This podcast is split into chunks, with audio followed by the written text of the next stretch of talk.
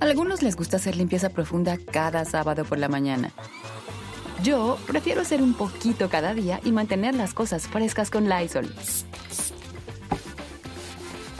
El limpiador desinfectante Brand New Day de Lysol limpia y elimina el 99.9% de virus y bacterias. Y puedes usarlo en superficies duras y no porosas de tu hogar con una fragancia que lleva a tus sentidos a un paraíso tropical. No solo limpies, limpia con Lysol. Con Verizon, mantenerte conectado con tus seres queridos es más fácil de lo que crees. Obtén llamadas a Latinoamérica por nuestra cuenta con Globo Choice por tres años con una línea nueva en ciertos planes al Nemer. Después, solo 10 dólares al mes. Elige entre 17 países de Latinoamérica como la República Dominicana, Colombia y Cuba. Visita tu tienda Verizon hoy. Escoge uno de 17 países de Latinoamérica y agrega el plan Globo Choice elegido en un plazo de 30 días tras la activación. El crédito de 10 dólares al mes se aplica por 36 meses. Se aplica en términos adicionales. Se incluye hasta 5 horas al mes al país elegido. Se aplican cargos por exceso de uso.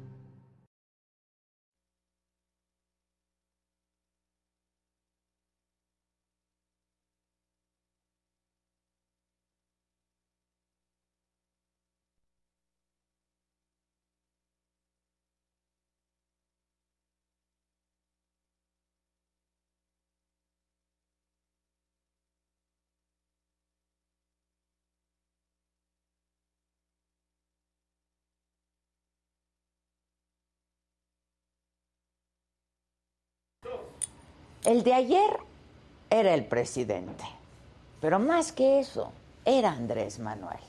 Su informe de gobierno fue un pretexto, porque entre la violencia, los niveles de pobreza y la militarización no hay casi nada que presumir. Su marcha no fue una respuesta a la oposición, porque no busca un diálogo con ellos. Sacó, dicen cifras oficiales, a 1.2 millones de personas a la calle para silenciar el disentimiento. Y es que él sabe que es el rey de la movilización social y por eso salió de palacio y caminó con el pueblo.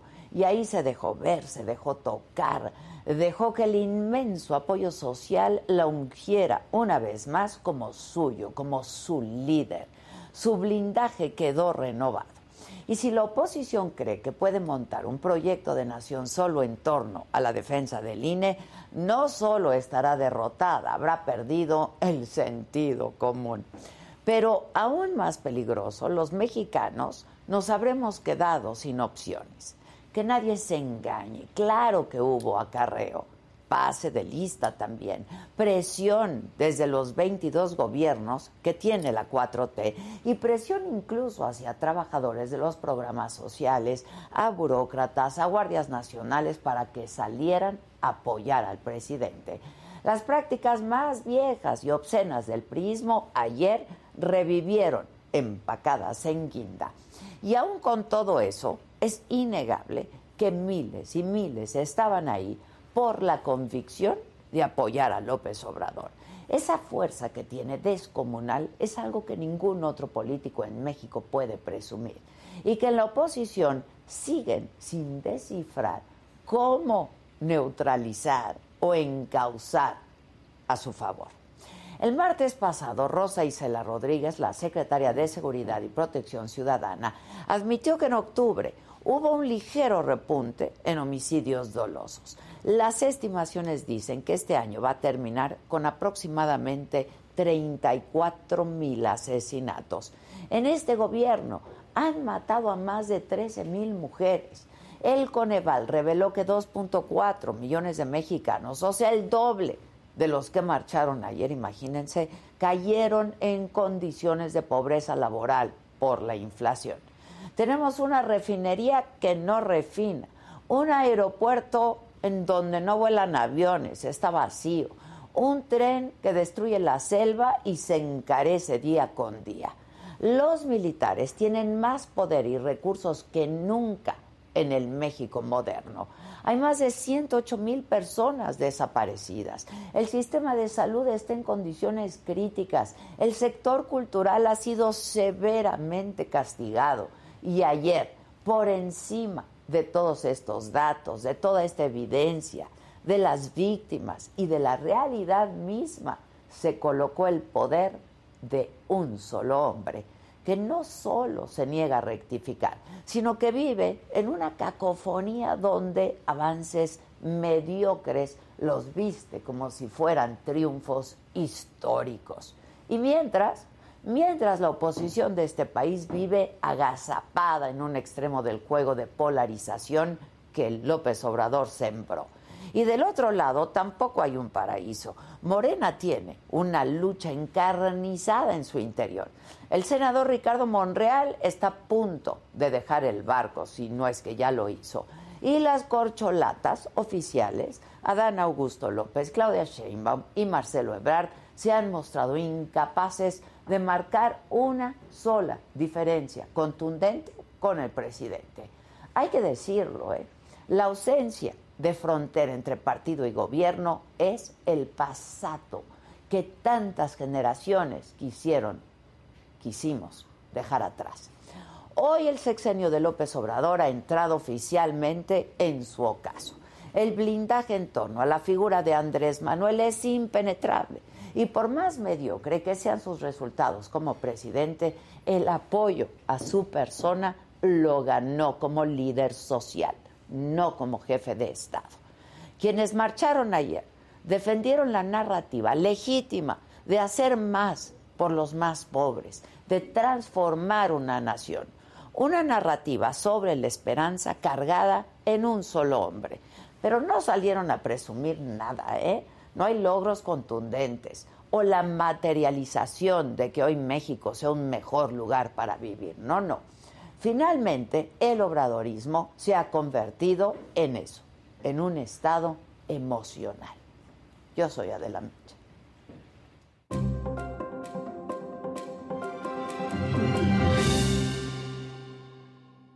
Hola, ¿qué tal? Muy buenos días. Los saludo con muchísimo gusto. Hoy, hoy que es lunes, es 28 de noviembre. En la mañanera, el presidente dijo que está muy contento y feliz por la marcha de ayer aseguró que sí se atiende al pueblo y que por eso la gente responde.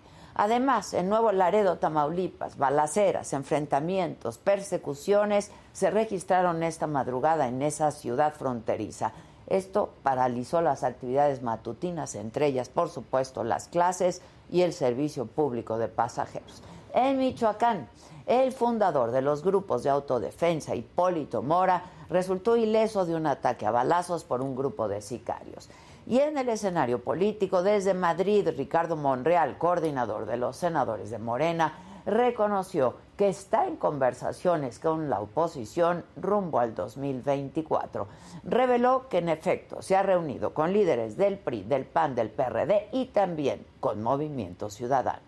En información internacional, en China, las protestas se extienden en el país por la política de COVID-0 del gobierno. No queremos PCR, queremos libertad, gritaban los manifestantes en Pekín. En los otros temas, México está pues prácticamente eliminado del Mundial de Qatar luego de su derrota frente a Argentina. Hoy, hoy va a haber un homenaje en Bellas Artes dedicado al enorme actor Héctor Bonilla, falleció el viernes.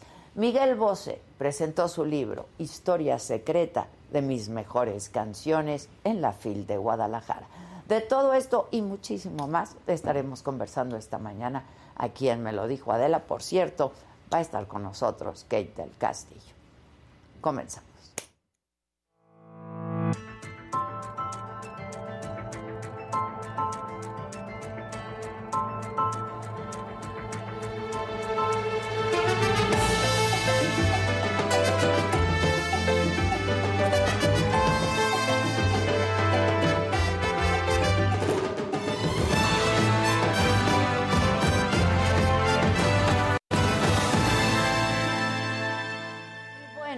Pues como ya les decía, eh, según la cifra oficial, un millón doscientas mil personas participaron en la marcha de ayer convocada por el presidente López Obrador. ¿Y quién estuvo ahí? Jonathan Padilla.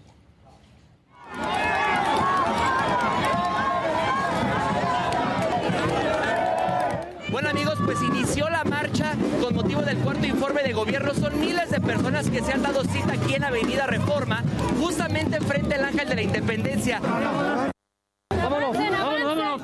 Vámonos. Va enfrente el presidente junto con la jefa de gobierno Claudia Sheinbaum Trataremos de acercarnos un poco. Somos acarreados, compañero. ¿Usted? Sí, claro. Una participación enorme aquí en este día. Estamos muy orgullosos del presidente, de su trabajo, por eso tiene tanto apoyo de la gente. Son cuatro años de lucha y de resultados. Y estamos muy, estoy muy de participar en este movimiento. Es una, una movilización llena de empujones. Viene el presidente junto con el secretario de Gobernación, Adán Augusto López y la jefa de gobierno, Claudia Sheinbaum. Por más que queremos entrar para preguntarle algo al presidente, no podemos.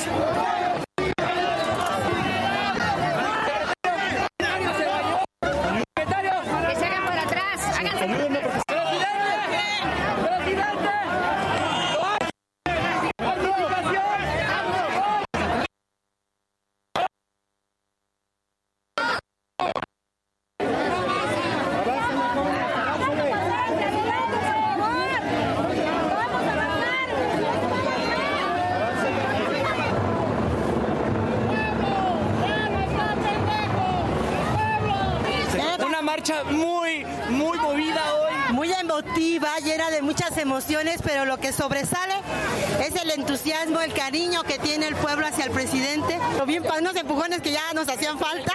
Nuestro presidente se merece eso y más. Que esto no es de acarreados, esto es de mucho sentimiento del pueblo.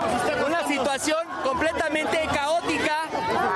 Todos quieren acercarse al presidente. Ya está aquí, ya, ya. Está Adán Augusto López, el secretario de Gobernación, justo con su hijo de Andrés Manuel López Obrador, se encuentra presente también. ¿Como cuántos más o menos calcula, jefe? Un millón doscientos. No hay acarreados. Cada quien por su cuenta está aquí. ¡Somos la voz del pueblo! próximo presidente.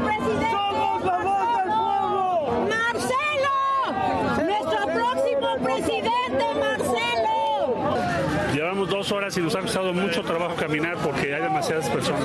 Un éxito, un gran triunfo del movimiento y del presidente. Se ve el cariño popular, no se inventa. Lo que se ve no se inventa. Eso es muy correcto, secretario. Gracias, Marcelo.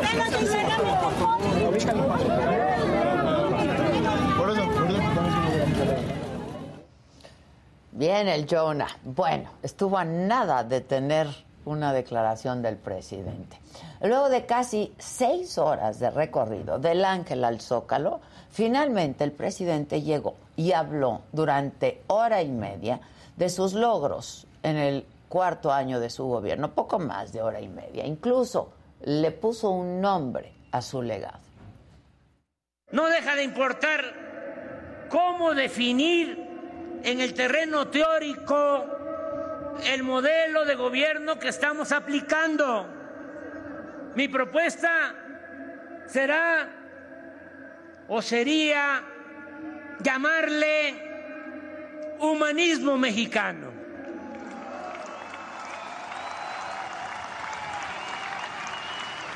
Porque sí tenemos que buscar un distintivo, humanismo mexicano, no solo por la frase atribuida al literato romano Publio Terencio, de que nada humano nos es ajeno, sino porque nutriéndose de ideas universales, lo esencial de nuestro proyecto proviene de nuestra grandeza cultural milenaria.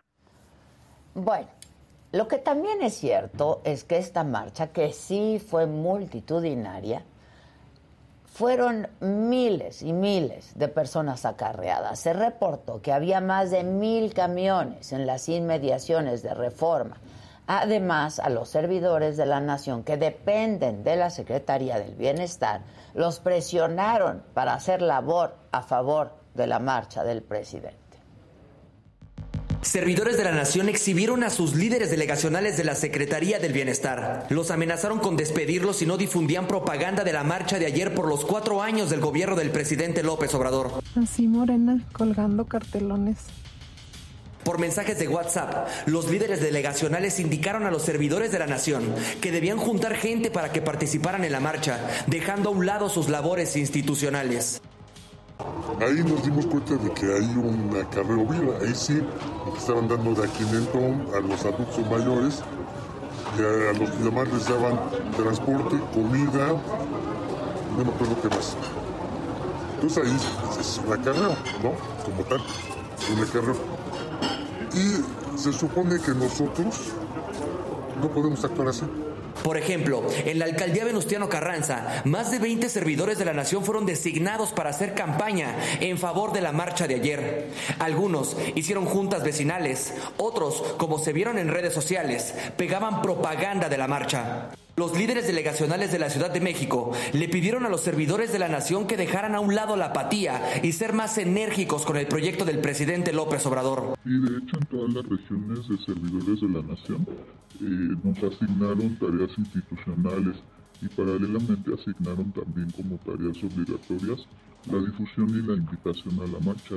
En caso de no presentar resultados, se tomaba como cero participación y eso significa que las probabilidades de no ser considerada para renovar contratos sumamente alta. Los becarios de la Secretaría de Bienestar son los más afectados. Los tienen trabajando más de 12 horas diarias. Incluso uno de ellos reveló que les obligan a llevar gente a eventos públicos y de no hacerlo reciben llamadas de atención o amenazas de quitarles el trabajo. Detalló que los programas sociales como Pilares, Ponte Pila o de participación ciudadana es trabajo político disfrazado de programas sociales.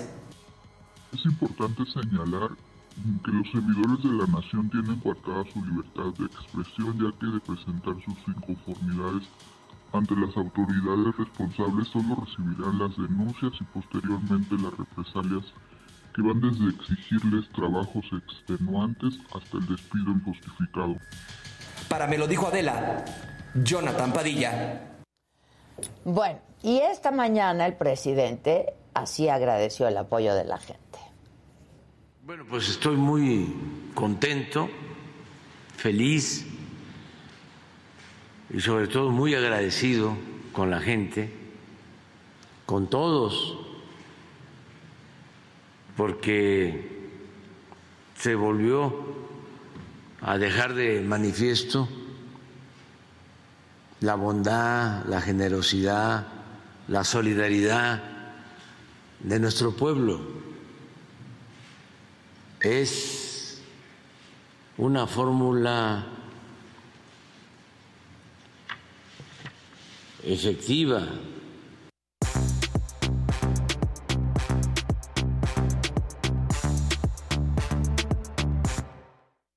Buenos días. Buenos días. ¿Cómo están? Muy bien, ¿y tú? Te veo muy bajito, Faust, ¿no? Sí, ¿verdad? Sí, sí, sí, es cierto. Sí, sí, sí. sí. Eso. ¿Qué andas haciendo? ¿Qué Sí, sí, sí. pasó, Una- Faust? en, un- en uno de los trabajos. Todo hasta ribotota. Exacto, exacto. Todo hasta ribotota. En uno de los trabajos había que tenía había una silla que le decíamos la silla de la vergüenza. No sabías cuál era porque todas eran mobiliario de oficina, todas iguales, pero te sentabas y la silla. Sí, oh, cuando pasa eso es horrible. Ya se le acabó el. Exacto. Sí, sí, sí. Oye, este, ¿qué onda? Se les dijo, no me creían, me tachaban de mala persona, de no querer a México. mexicano. mexicano. Pero pues es lo que veíamos en la selección mexicana. Ahí te van más datos, ¿eh? Para, para que vean lo que, lo que va a pasar. Primero perdimos y perdimos muy mal. Cuando sales a buscar un marcador en el cual no te ganen, porque eso es lo que salió. No salió a buscar el, el partido, como se dice, no salió a buscar la victoria. Él salió a que no le marcaran goles, en una de esas empatar. Salió a no perder. ¿Y qué pasó? Pues terminó perdiendo con una línea de 8, 5 medios y tres defensas. Esto es como, meto a toda la gente atrás para estorbar, en pocas palabras, Claro, ¿no? Pues digámoslo claro. así de manera Ajá, burda. Ajá. Y pues, ¿qué pasó? Que enfrente tienes al mejor jugador del mundo que en una te la hace y fue lo que terminó haciendo justamente Lionel Messi. Messi. ¿No? Entonces, perdemos 2 por 0 y ahí te. ya, eh, traigo tantas cosas, pero mira, ahí te va. Ya son cuatro partidos de mundial, o sea, vamos a sumar el mundial anterior y este mundial en que México no ha metido gol. O sea, eso está muy, Terrible. muy O sea, no cabrón. mete no mete gol. gol. O sea, las dos gestiones Sí, de los cierto. últimos dos No, entrenadores, no. tanto el colombiano Osorio como ahorita el Tata Martino, Está horrible. pésimo. Sí, está horrible. O sea, cuatro partidos, dos mundiales sin marcar gol. México no marca un gol. No, qué vergüenza. Qué vergüenza. Qué vergüenza. Exactamente. Tenemos a, a un amigo muy querido de la saga, muy querido de ADE, diciendo estas palabras justo también para que vean a El Piojo Ah, lo que decía, ¿no? Justamente. Venga. Tiene que hacer para que si Argentina gana 1-0 pueda ellos, ellos puedan pasar a, a Polonia y rebasarlo en los goles. Imposible, en ese banco. Sí. A ver, entras al vestidor y decís que No, no, después de este partido es que mm, mm, no sé qué decir porque al final de cuentas, como lo han dicho ustedes, cuando tú sales a no perder, lo más seguro es que puedes perder.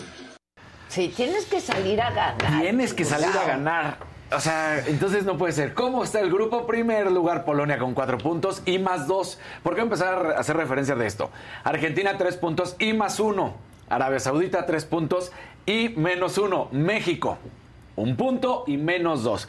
¿Cuáles son los escenarios del Tri? Es muy larga la lista, pero sí la quise traer para que la gente lo sepa. Bueno, todo esto es lo que tiene que suceder. Si Polonia vence a Argentina, México clasifica. Si derrota a Arabia Saudita por cualquier marcador pero solamente si Polonia derrota a Argentina.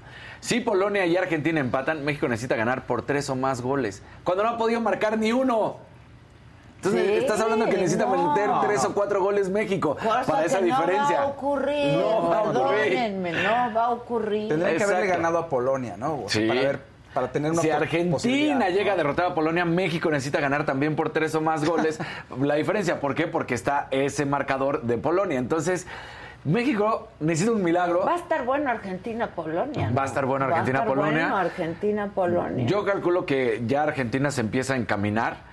Y, y yo sigo con que Argentina va a ser campeona del mundo y que Argentina se empieza a encaminar y el siguiente partido lo puede ganar o perder. Así está el, el grupo, como lo decíamos, 4-3-3-1. México con un puntito.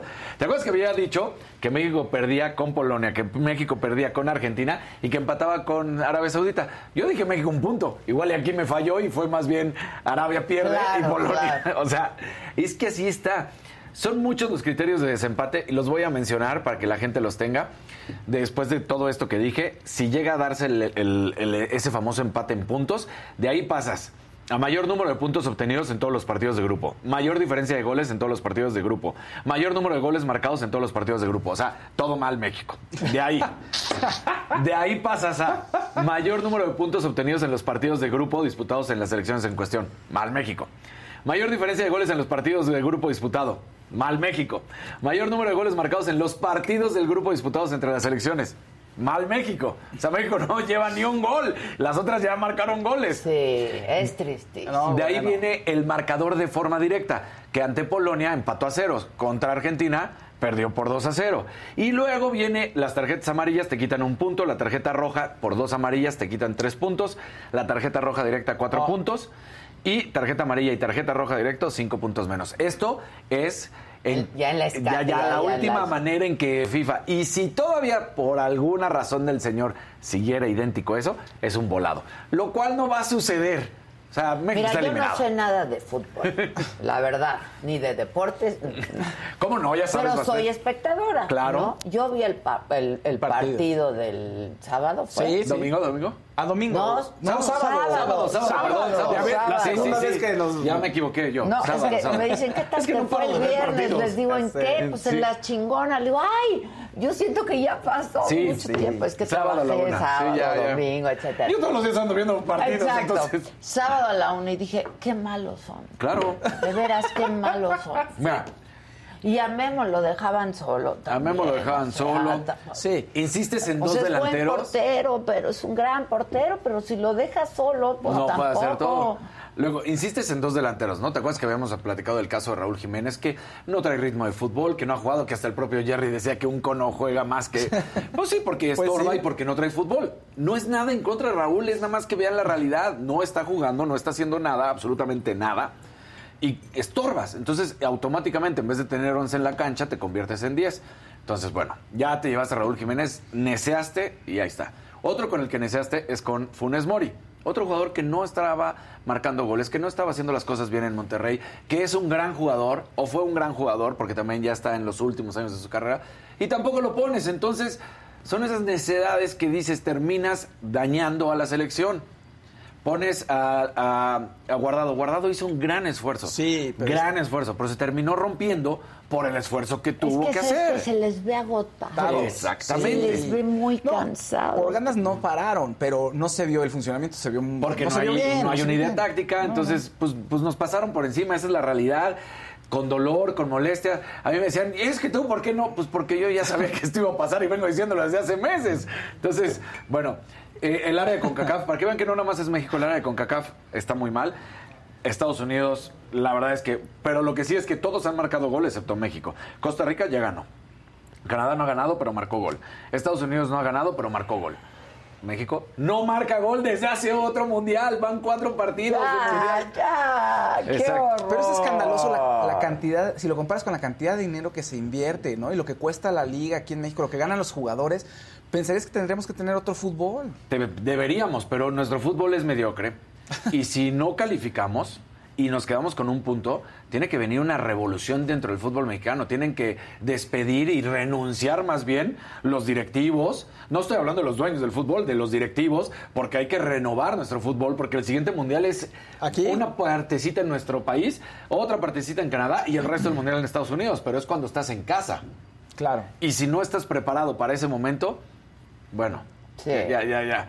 Ahora, hubo una controversia muy fuerte que se da después del partido. Canelo Álvarez pone un video y pone Yo no sé, pero a mí el Canelo me de- va a deber mi botella y va a ser Magnum, Canelo. ¿eh? Magnum. Pues sí, pues sí. Sin un gol. Ni un gol. Perdón, Canelito, pero agarren este fragmentito y me arroban al Canelo. Canelo, me vas a deber una botella y va a ser Magnum. Sí. Se te dice. Eh, Sí, sí, la apuesta está. La apuesta está. ¿Zapato? O sea, sin un gol. Sin un Sí, gol. bueno. Sí, o sea, si no marcan gol contra Arabia Saudita, que no creo, deberían de ser hasta dos Magnum. Dos Magnum, Canelo. Si dos no marcan un Magnum. gol. Pero bueno, quiero, ver quiero que vean primero el video y luego entramos con toda la controversia. Termina el partido. Ma- Messi intercambió playera con Andrés Guardado. La playera que vamos a ver las de, de- de Andrés Guardado trae el 18. Andrés Guardado y Messi son mm, buenos amigos, por decirlo así, porque en- hace algunos años el propio Guardado contó la historia que estaba en el vestidor con, con el Betis y le dijo, papá, ¿me llevas a conocer a Messi? Messi estaba en el Barcelona y lo Ah, llevó. sí. Y entonces ahí se saludaron y todo. Ah, entonces tienen bonito. buena relación. Igual no son, de ¿te acuerdas de esa sí, imagen, no? esa imagen. Entonces, bueno, la playera que está ahí es el, es el 18, es la de guardado. Y esto es lo que pasa. Vean los pies de Messi. No critiquemos ahorita, nada más vean la acción. Y yo, yo los dejo a ustedes que digan qué pasa. A y ver. esto es lo que sucede en el vestidor.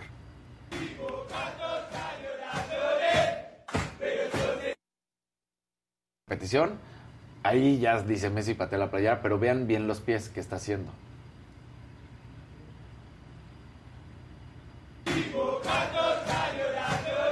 Esa es la imagen. Ah, yo no creo que haya pateado Te ninguna playera. No, no, como que no. Eh, o sea, A ver otra vez. se está tratando de quitar el taco. Sí, se está quitando el tenis. Exacto. Ay, ya, ¿eh? no, sí la pone. No, sí, espera, ahí vamos, ahí vamos, ahí vamos. Vamos por partes, ¿ya? Listos. No la pateo, No. según yo. Pero Para. ¿por qué está en el suelo? Y justamente, esa, es- esa es la mayor crítica que podría hacerse. ¿Por qué la playera está en el suelo y no eh, sentado? Muchos de los futbolistas normalmente llegan y se quitan todo y, y lo ponen. El movimiento para mí no está pateando. Para mí se está quitando el, el Sí, taco, se está quitando el zapato y se lleva la, la playera. Canelo se encabronó, puso un tweet y, y en pocas palabras amenazó a, a- a Messi, ¿eh? O sea, aquí está. ¿Vieron a Messi limpiando el piso con nuestra playera y bandera? Y ven el, el que sigue es más bravo. Que le pida a Dios que no me lo encuentre. Bueno, bueno, los puños, ¿no? Que me lo Sí, bueno. Exactamente. No, bueno. Entonces, muchos salieron pues a criticar al Canelo, a decirle no estás viendo con ojos.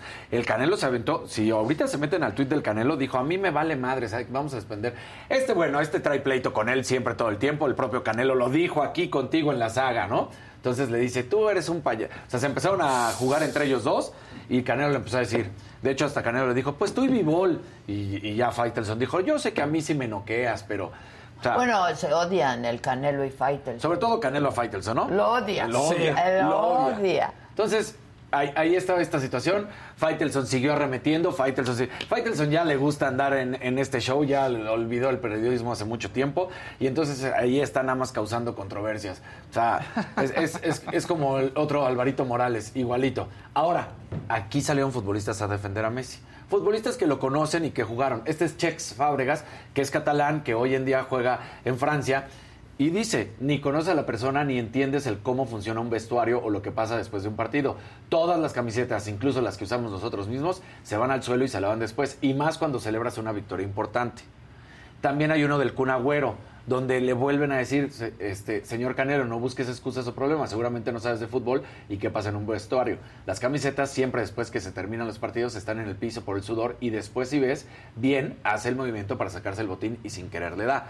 Entonces, y ellos conocen a la y hay perfección a otras Lionel Messi. camisetas en el suelo, ¿no? Sí, A ver, entonces- veamos la imagen.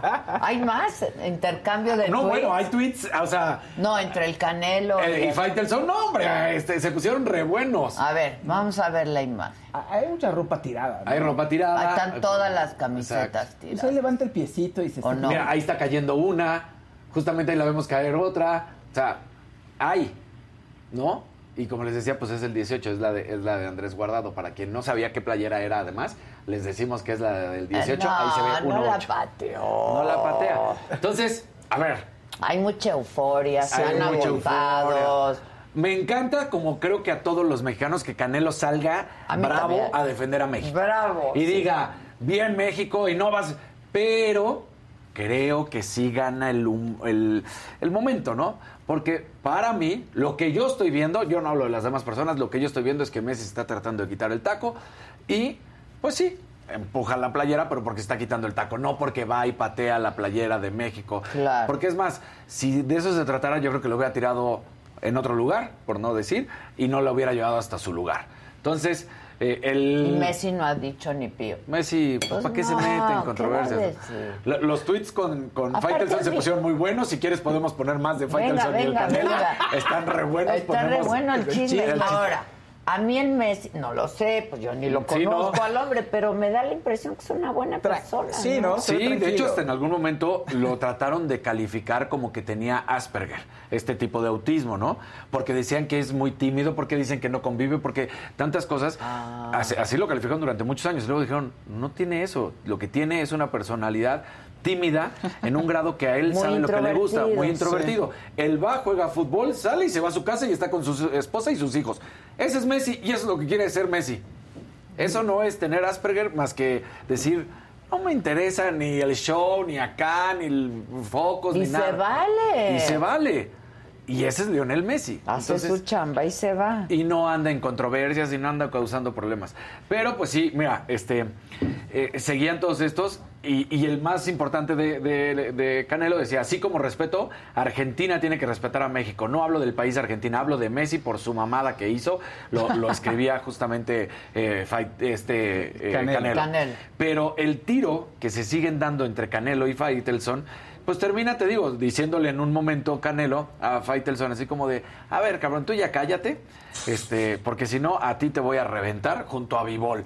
Y, y termina contestando Faitelson, ¿no? Bueno, pues a mí me queda claro, pero mejor concéntrate en Vivol. Entonces, pues, pues, traen, traen, traen, traen, ¿no? Sí, el Candelo no lo quiere ni No lo quiere nada. Porque, pues ha sido como.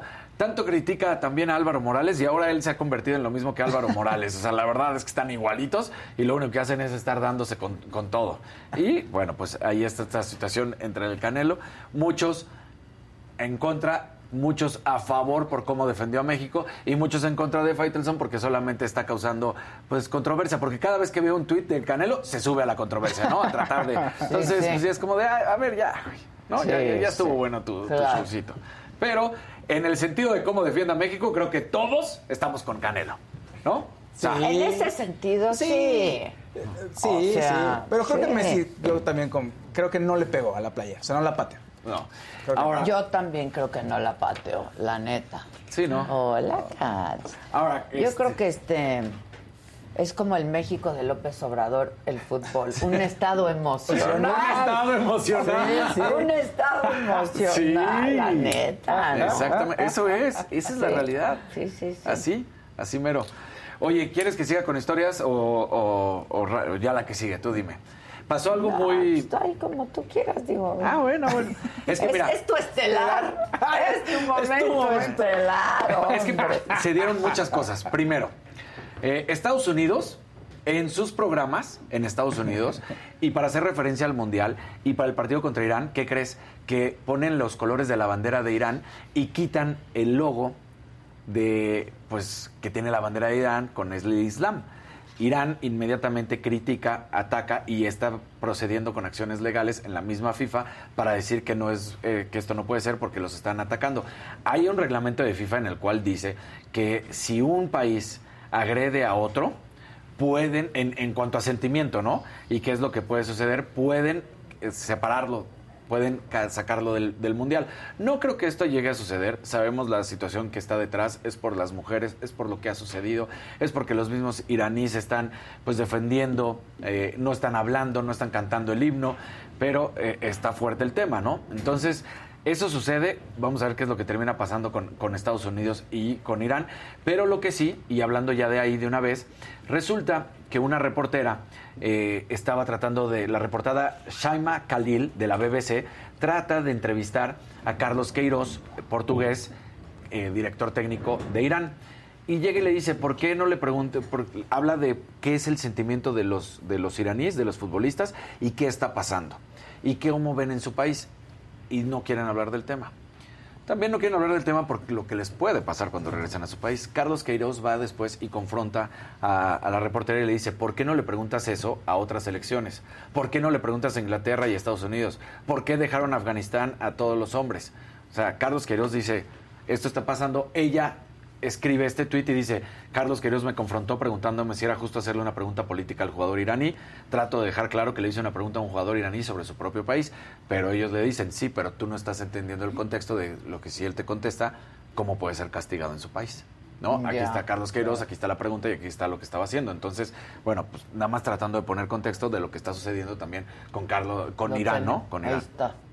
Ahí está entre The United States they left Afghanistan and all the women alone. But Why this is don't an ask- Iranian. This is an Iranian. This is an Iranian player, Mr. Kirosh. Respect, respect. Y ahí es donde le dice, ¿por qué le- tal cual, ¿no? ¿Por qué le preguntas? Y bueno, pues este, ya nada más. Para terminar, eh, decir que también hubo disturbios en Bélgica porque Bélgica perdió y resulta, ya sabemos que los hooligans de Bélgica y los de Inglaterra Sí. son de los más fuertes. Sí, sí, bueno, pues hubo disturbios en Bruselas y en varias ciudades de, de Bélgica tuvieron que salir los antimotines a tratar de defender. Mira cómo estaba eh, Brujas. O sea, la verdad es que bravísimo el tema. Tuvieron que detener a, a 10 personas y bueno, ya pidieron que se calmen. Esto por la derrota de Bélgica ante Marruecos. Entonces, bueno, pues la Pero verdad es- es que... ¿Ocurre seguido en? O sea, que la selección pierda y en Bélgica sí se vuelve Es que la selección de Bélgica lleva con el mote de eh, El caballo negro. el caballo negro desde hace dos mundiales. Y no termina de dar ese paso, ya no lo, ya no lo dio porque ya eh, crecieron los jugadores. Y este es el gran tema que se estaba dando y pues ya llegó el, el punto de la agresión, ¿no? Así que, oye, y nada más antes de irme, aquí está la respuesta, la última que quería decirte, Es un que le dice un Canelo. ¿Qué le dice Canelo? Eres un cobarde. Así tal cual, tweet a, a Faitelson. Eres un cobarde, porque cuando me tienes de frente, eres un ángel. O sea, chingas y chingas en Twitter. Ah. Pero cuando me tienes enfrentito, eres un angelito. Ahí sí, ¿verdad? Bueno, ¿quién se va a querer meter el Canelo? Pues sí, ya lo ves venir y mejor dices, no, dile algo. Bueno, estaba yo tan deprimida con, ¿no? Con Sí. la actuación de la selección mexicana que llegué a ver el documental de Pelé. Ah. Buenísimo. ¡Qué va! Buenísimo. Esos sí son jugadores. Esos son jugadores. mil goles. Claro. No, no, o sea. Sí. ¿Eh? Veamos, cosas, chingonas. O sea, para algunos va a ser el mejor futbolista de la historia. Para otros será el segundo mejor futbolista de la historia porque el primero será Maradona. Pero en cuanto a lo que conlleva ser futbolista profesional dentro y fuera de la cancha, no hay ninguno otro como Pelé, porque Maradona fuera de la cancha fue muy lamentable su carrera y su vida. Dentro fue una joya, pero fuera fue muy lamentable. Y Pelé, Bueno, y además, hoy en día te empiezan a sacar videos para que también los jóvenes vean, ¿no? Porque de repente te sacan un cabezazo de Cristiano Ronaldo que brincó un metro, o goles de Rabona, o goles de cualquier tipo. Ajá. Y entonces dicen, esto lo hacía Pelé. Esto lo hacía Pelé, Sí. brincaba un metro. Pelé marcaba goles de chilena, Pelé marca. Entonces, así como de que esto Pelé lo hizo hace 70 años. Sí, súper completo, pelea, Sí. muy completo. Sí. No, está muy cañón ese Por eso es qué bárbaro. posiblemente el mejor de la historia. Sin duda. Sin duda. Es, acuérdense, lo de la selección mexicana es como la marcha y como López Obrador, un estado emocional. Mi querido Guadalupe, ¿Cómo estás, ¿cómo estás? Guadalupe Acosta, Naranjo, integrante del Frente Cívico Nacional, aquí otra vez con nosotros, este, porque tienes harto fan, ¿eh? ¿Sí? Tienes tu, tienes tu fan.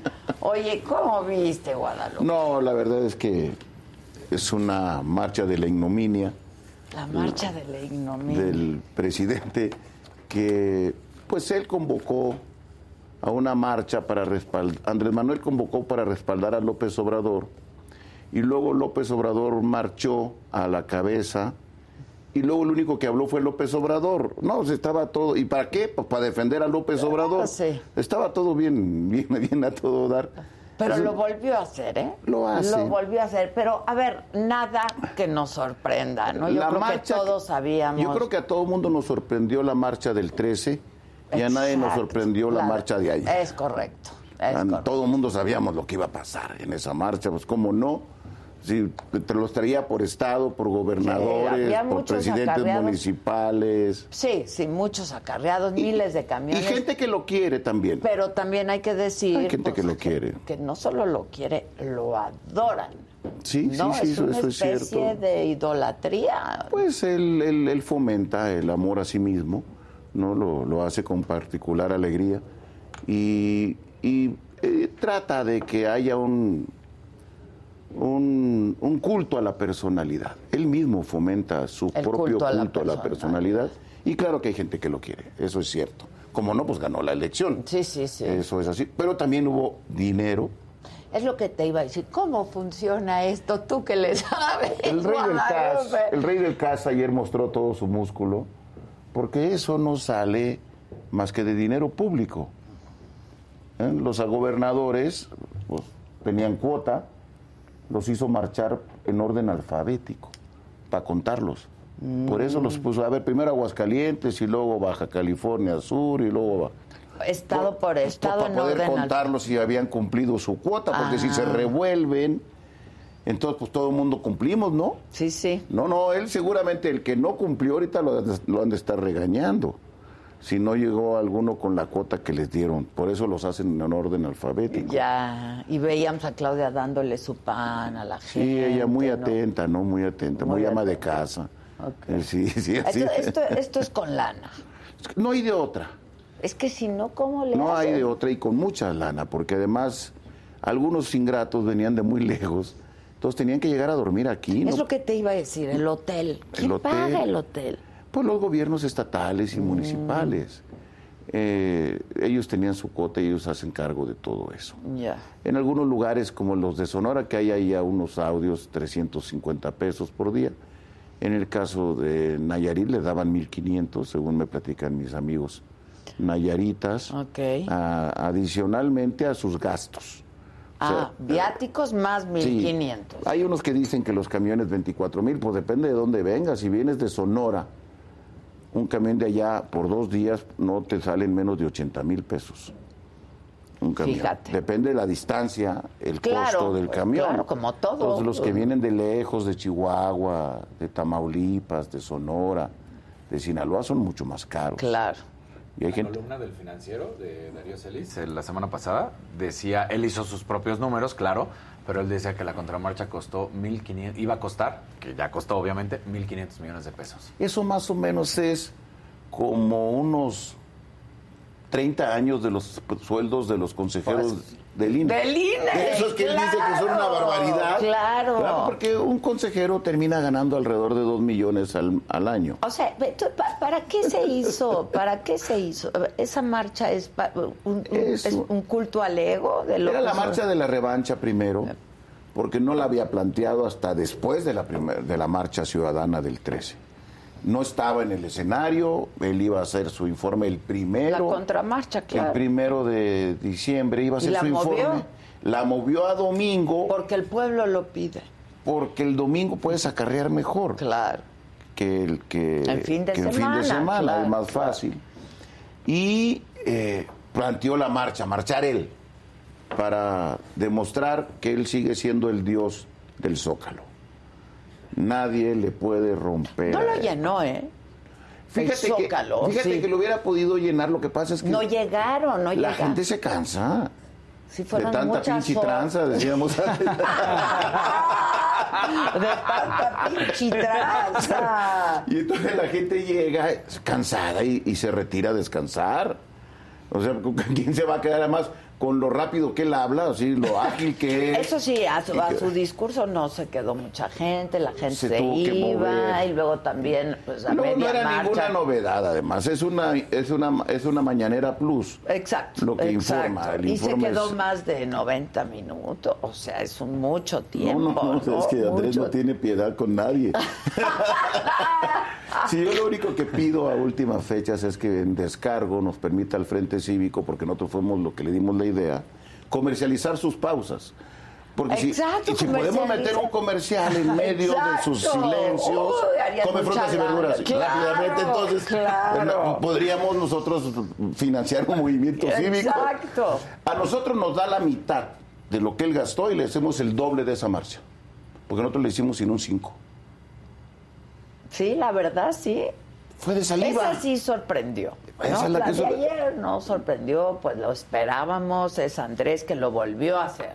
Es una marcha desde el Estado que tenía como objeto aumentar el ego del propio Pero es- presidente de la Es República. penoso para él tener que hacer Yo creo esto, que esa ¿no? es una derrota política y moral para él. Sobre todo moral. Tener que responder eh, con- contra lo que se luchaba hacerlo él, ahora él de manera redoblada. Mira, si, si los espíritus existen, ahí deben de, haber, deben de haber ido a marchar Luis Echeverría, López Portillo, este López Mateos. A los que tanto a critica tanta- él. todos esos marcharon junto con él Sí. ayer. Nomás faltaba que estuviera don Fidel Velázquez. Exacto. No, saludando claro, a los todos. obreros. Seguro andaba por, Por ahí andaba don Fidel. Sobrevolando. Sí, sí, sí. Viviendo su, sus nuevas marchas, ¿no? Las, viendo cómo se las, se las mejoran Sí. a don Fidel. E- Es en verdad una tristeza que en vez de eh, dialogar con los ciudadanos, Que les diga yo soy el jefe aquí. Y no ofrezca ningún diálogo. Yo Este es el- mando, yo Este es el presidente que no dialoga con nadie. Andrés Manuel solamente platica con López Y que se Obrador. hace sus marchas y que se hace... Otra vez es el culto al ego, la feria de la vanidad. A la personalidad. A la personalidad. A la personalidad, como las hacía Fidel Castro. Sí. O las Pero hacía Mao. también, ¿no crees, Guadalupe? Porque estaba lastimadón con la marcha, la marcha espontánea, esta marcha la marcha, no- la marcha del 13 no tenía objetivo con competir, no tenía como objetivo competir con ninguna otra marcha. Eh, él debería de estar un poco, él que le sabe el tema, preocupado porque hizo esta movilización de traer gente de todo el país para poder demostrar El que, músculo. que iba a ser una marcha mayor que la anterior. Por eso, en la anterior movilización que surgió espontánea, hubo 63 ciudades donde se movilizaron.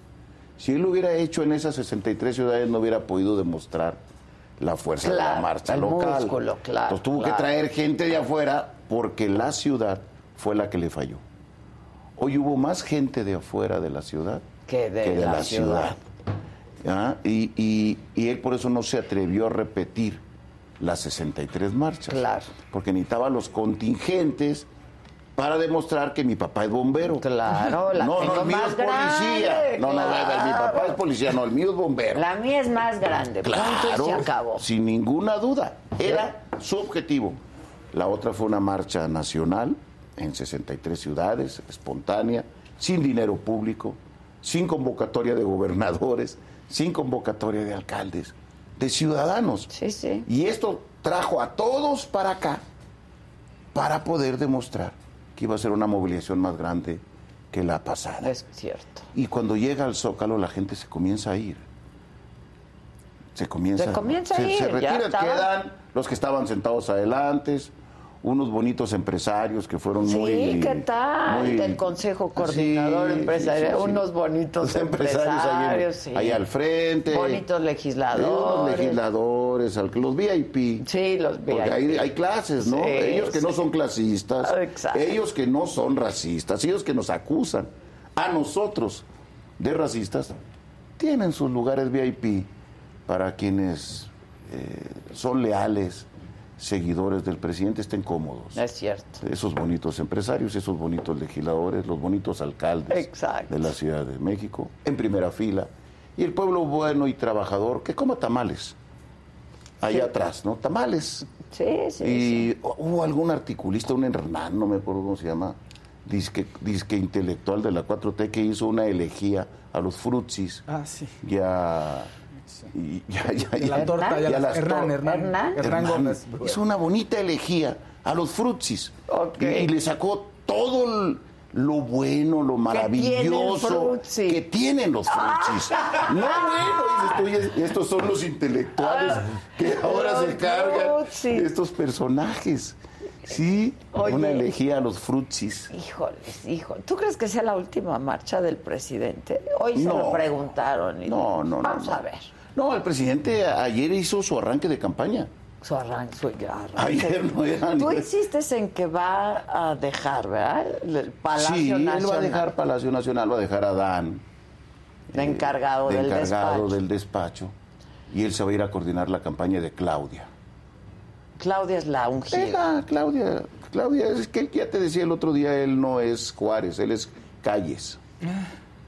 Él es Calles y anda buscando el maximato. ¿Y quién le garantiza el maximato? Claudia. Claudia. Claudia. Claudia va a ir una vez por mes en peregrinación a la chingada. Exacto. Al rancho de él, para no, para que no, así le puso. Así se llama, Eh, a la la chingada. chingada, el rancho. a que le aconseje el presidente que ¿Qué vendrá hacer? llena de sabiduría mes con mes para seguir conduciendo los destinos de la de este, nación. de Es- este país. a- Andrés es, Andrés es Calles. Oye, este. A ver, ¿qué pasó estos días? Lo de Boric. ¿Qué opinas de lo de Boric? Bueno, Penosón el asunto, ¿no? cuando dice, ya Lo sé del- por qué duran tanto las mañanas. Eso uno, y luego cuando el presidente habla del BID y la chingada, y entonces Boric dice, bueno, yo no me meto, ¿no? En cuestiones de cada país, este... No, y cuando Boric va al Senado y unos senadores del Grupo Plural le sacan una manta respecto a Daniel Ortega, no evade deslindarse de Sí, Daniel Ortega. no. El, uno de los Él protegidos fue al Senado y él y, sí, y ya- habló de, de Daniel, que además sí es una pena, porque Daniel pues encarceló a todos los candidatos opositores. Bueno, a los que agarró, a los otros, unos que se alcanzaron a salir del país. Y claro que ganó todo. Es el sueño de Andrés. Sí, claro. A Andrés le gustaría que no hubiera nadie de oposición, que todo el mundo pensáramos igual que él. Y pues como López Portillo, ser candidato único Sí, en sí, su sí, momento. sí, sí, ¿no? Entonces, sí, Boric sin ninguna duda demostró que existen otro tipo de izquierda. Una izquierda comprometida con valores democráticos. ¿Qué? ¿Pero qué ha de haber dicho cuando vio todo a lo Para Boric es como se llama. Pues es que ya ves que nosotros somos surrealistas, ¿no? Sí, ya lo dijeron, ya lo dijeron. Vienen a vernos, a estudiarnos. Claro, nos estudian, nos somos caso de análisis. Caso, caso de análisis clínico y nosotros pintoresco. Sí, ¿no? pero- So- so- somos pintorescos. ¿m? Sí, pero Ya nomás le faltaba Andrés, ¿te acuerdas cuando este presidente de Panamá, me parece, sacaba un machete y le pegaba al atril ahí? eh, pues Andrés en ese plan está, plan dependenciero, no de presidente.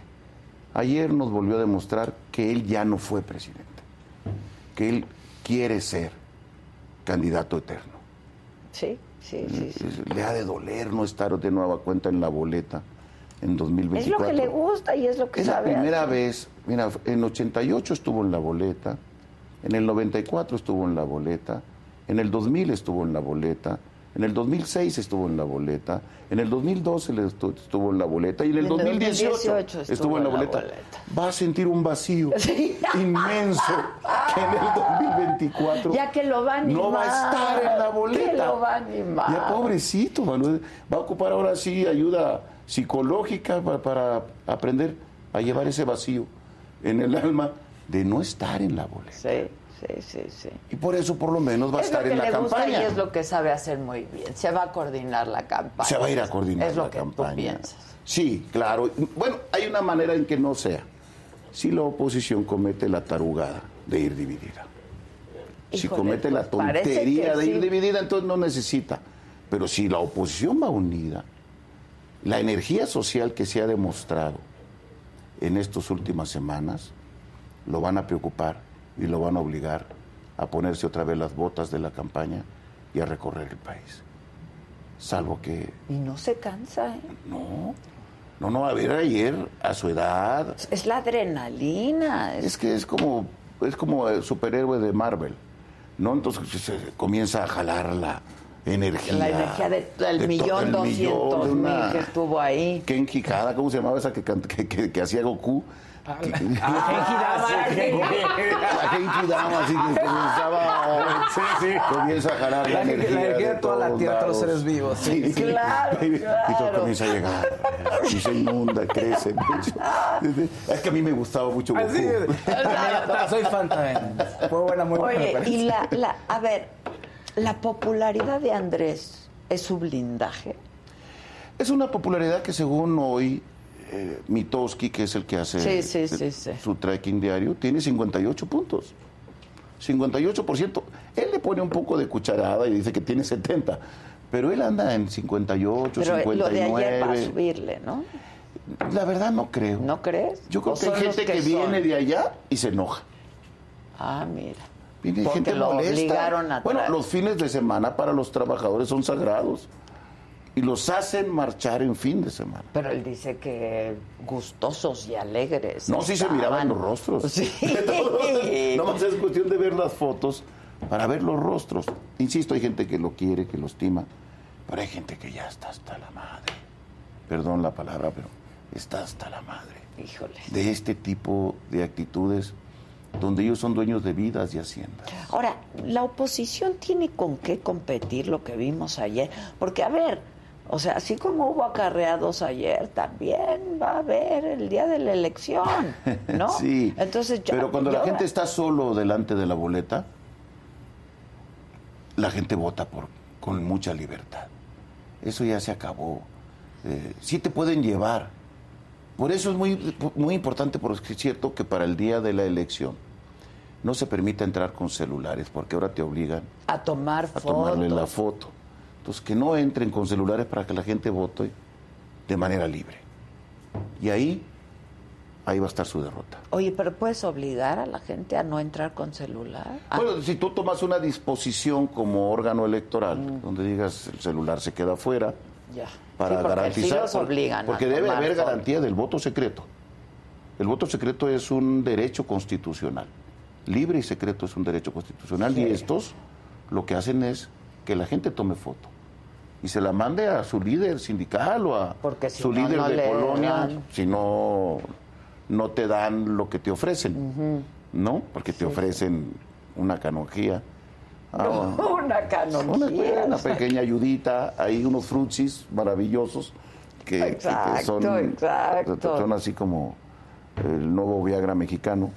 Es así, El Fruity, sí, claro, el tiene una de propiedades Claro. más que Bartlett, pues. Más, más que más Bartlett. propiedades que Bartlett, ¿no? Sí, Sí, sí, más sí. propiedades que Bartlett. Entonces, yo creo que la oposición, si hace caso de lo que está pidiendo la ciudadanía, porque yo donde miro la, la respuesta es en la ciudadanía, en muchas clases medias, Sí, claro. en muchos universitarios, Muy afectadas. en muchos universitarios, en muchos médicos, cansados del trato que les dieron en la pandemia, en muchos maestros que son obligados. Gente de la así, cultura. De la cultura, Oye, ahora hasta, hasta ahora el del toro tiene que andar. Comprando las estatuillas. Porque estos ya ni eso. O sea, no tenían lana para eso. Sí, Pero para la marcha, ¿qué tal? Sí, para la marcha, sí. Para la marcha no hubo ninguna limitante.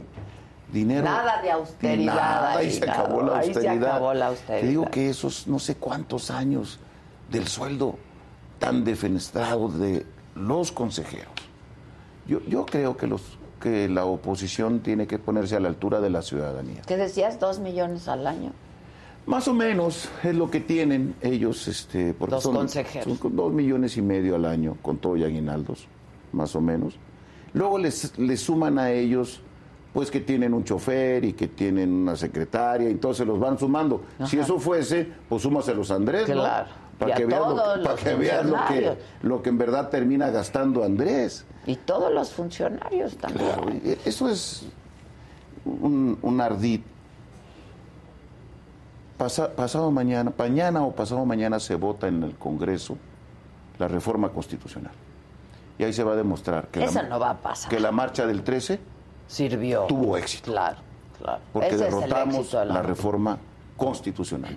Este pudo haber hecho esta movilización y no va a ganar en el Congreso. La marcha del 13 lo derrotó. Y es lo que él quiere Pero, ¿y su- tratar de tapar. Sí, pero ¿y su plan B? Su plan Viene, B. viene con el plan B, que es una- hacer una ley inconstitucional. Pero va a perder en la, en la Corte.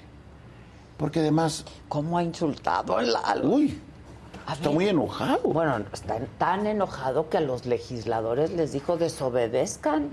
Sí, no, sí. No les obedezcan, ¿no? Sí, sí, sí, sí, sí. Él, al diablo sus instituciones. Eso está terrible. Pues es que es una muestra del deterioro en el que estamos en el país. No me vengan con que la ley es la ley. Desde ahí, ¿no? No me vengan con que la corte es la corte. Cuando la corte resuelve como yo quiero, qué bonita corte. Sí, claro. Cuando la corte no resuelve como yo quiero, qué perversa corte. Es él. Es él, no hay nadie más que él. Él, él sintetiza el bien nacional. Él es la patria. Si se pudiera, él fuera la señora que carga la bandera en los libros de texto. Ah, sí, claro. Él fuera Sí. eso. No, no, no, no, no admite que nadie más represente al país. Y su gran error, que es muy autoritario, es que cree que el país es uno solo. No, No muchos países. Muchos, muchos. No un mosaico en el país. No una enorme diversidad, sino es él. El país debería de llamarse López Obrador. En vez de México. En vez de ¿Pa' México, qué? ¿para qué, para qué le ¿Pa' ponemos qué? México? ¿Qué es eso? No, López Obrador sí es otra cosa. Ese es un país. Ese es un país sí. completo. Además, no hay necesidad de, de- de andar haciendo cosas, ni negociando, ni conversando con gente distinta. Ayer marchó y pasó por un lado de las madres de las víctimas, Sí. sin siquiera tener el gesto de saludarlas. Detenerse. De ¿no? detenerse a saludarlas. Son gente que perdieron a sus hijos. Que no hay, no hay dolor mayor, ¿no? No, no puede haber. No puede haber. dolor mayor que perder a tu hijo y que seguirlo buscando y buscando sin encontrarlo, pasa el presidente y no la saluda. Oye, y luego, a ver, el escupitajo a Marcelo en la marcha, ¿no? Es el nivel de polarización que tienen entre ellos mismos. Entre ellos mismos, o sea, Entre tampoco Morena mismos. las trae todas consigo, No, ¿no? Como partido, o sea, Fíjate ahorita, nada más. ahorita. eh, Monreal en el extranjero y el otro Monreal en el otro España. y el otro siendo escupido, Sí, caray, insultado. insultado. Te digo que no hay más No que hay una ofensa. candidata. No hay más que una corcholata. ¿No ves a Dan? No, no, no, no, no. Yo mira, yo qué más quisiera. Yo fuera feliz si el candidato fuera Dan con esa simpatía. con la alegría. carisma. El carisma, es una castañuela. Adán, o sea, pues, pues, ojalá. Oye, ¿qué tal Claudia dando el peña nietazo de que va a casarse, no? Sí, se Anunciando que casar, se va a casar. Se va a casar este, de nueva cuenta. Pues el gaviotazo. El Sí, gaviotazo. a ver, que todo el mundo tiene derecho A a, casarse, cometer claro. el error, ¿no? a cometer el error. Pero justo cuando ya viene- Pero, ¿por qué anunciarlo, no? Este... Pues no debería de poner. Va y se casa y no debería de poner por la dirección en Palacio de Hierro para mandarle sus. sus- claro, sus, regalos. Sus regalitos, sus sus- regalos. sus- Sí, sí, Será sí. muy difícil si es Palacio de Hierro, acuérdate, ¿no? No puede ser Ah, Palacio de Hierro. No puede ser que será de Soriana. Por ejemplo. Por ejemplo, puede ser en Soriana para que O sea bueno, más. no pueden recibir regalos. No, no, claro que sí. ¿Sí? Claro que sí. Pues si ella misma se está dando un regalo, se está casando.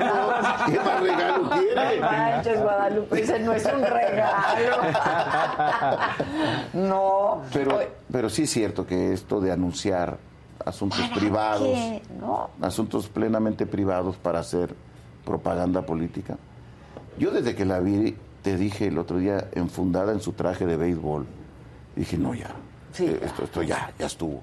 No, y ahora resulta que le gusta el, El béisbol. béis. Y no, y que Toda la vida no sabíamos, es lo que pasa según ella. Sí. Lo- y ahora, pues, casarse con un antiguo compañero de su escuela, qué bueno, tiene todo derecho. Y Bueno, creo que ya llevaban un rato juntos. dos ¿No? años.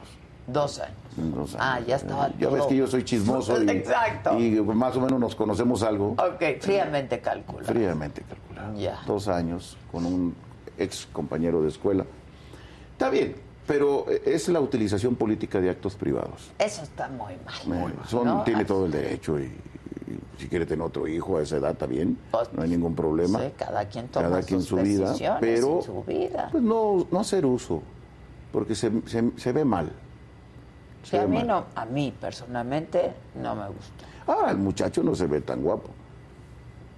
Ay, Está pero- bien para el sapo, para la pedrada. Pero, No, ¿viste? Pero cantan juntos. Sí, Se llevan sí. bien. Se llevan, Sí. ¿no? Igual, ve- ven el fútbol. Ven el fútbol. Es cuando tú ves esa foto y dices, esa intimidad que se da entre la pareja y el fotógrafo.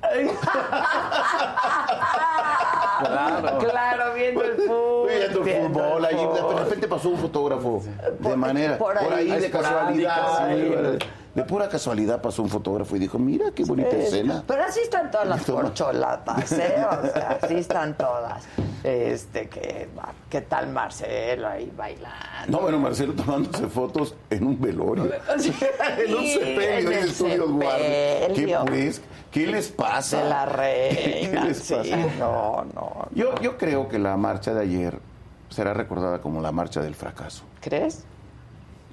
Tú le sabes a este Ellos tema muy es bien. que es este- es- esas marchas no son para honrar a nadie. No son para que alguien se sienta orgulloso. Es que los datos, ¿no? O sea, no había Además- nada que presumir. Además, un millón doscientos mil, dicen. Sí. Sí, no, nosotros diez mil. En Claro. Y ellos, ¿cuántos? ¿Mil doscientas veces más? Sí. Mil doscientas veces más. Madres, dices tú. ¿Y cómo le haces Sí, sí. para que ahí quepan un millón doscientas mil gentes?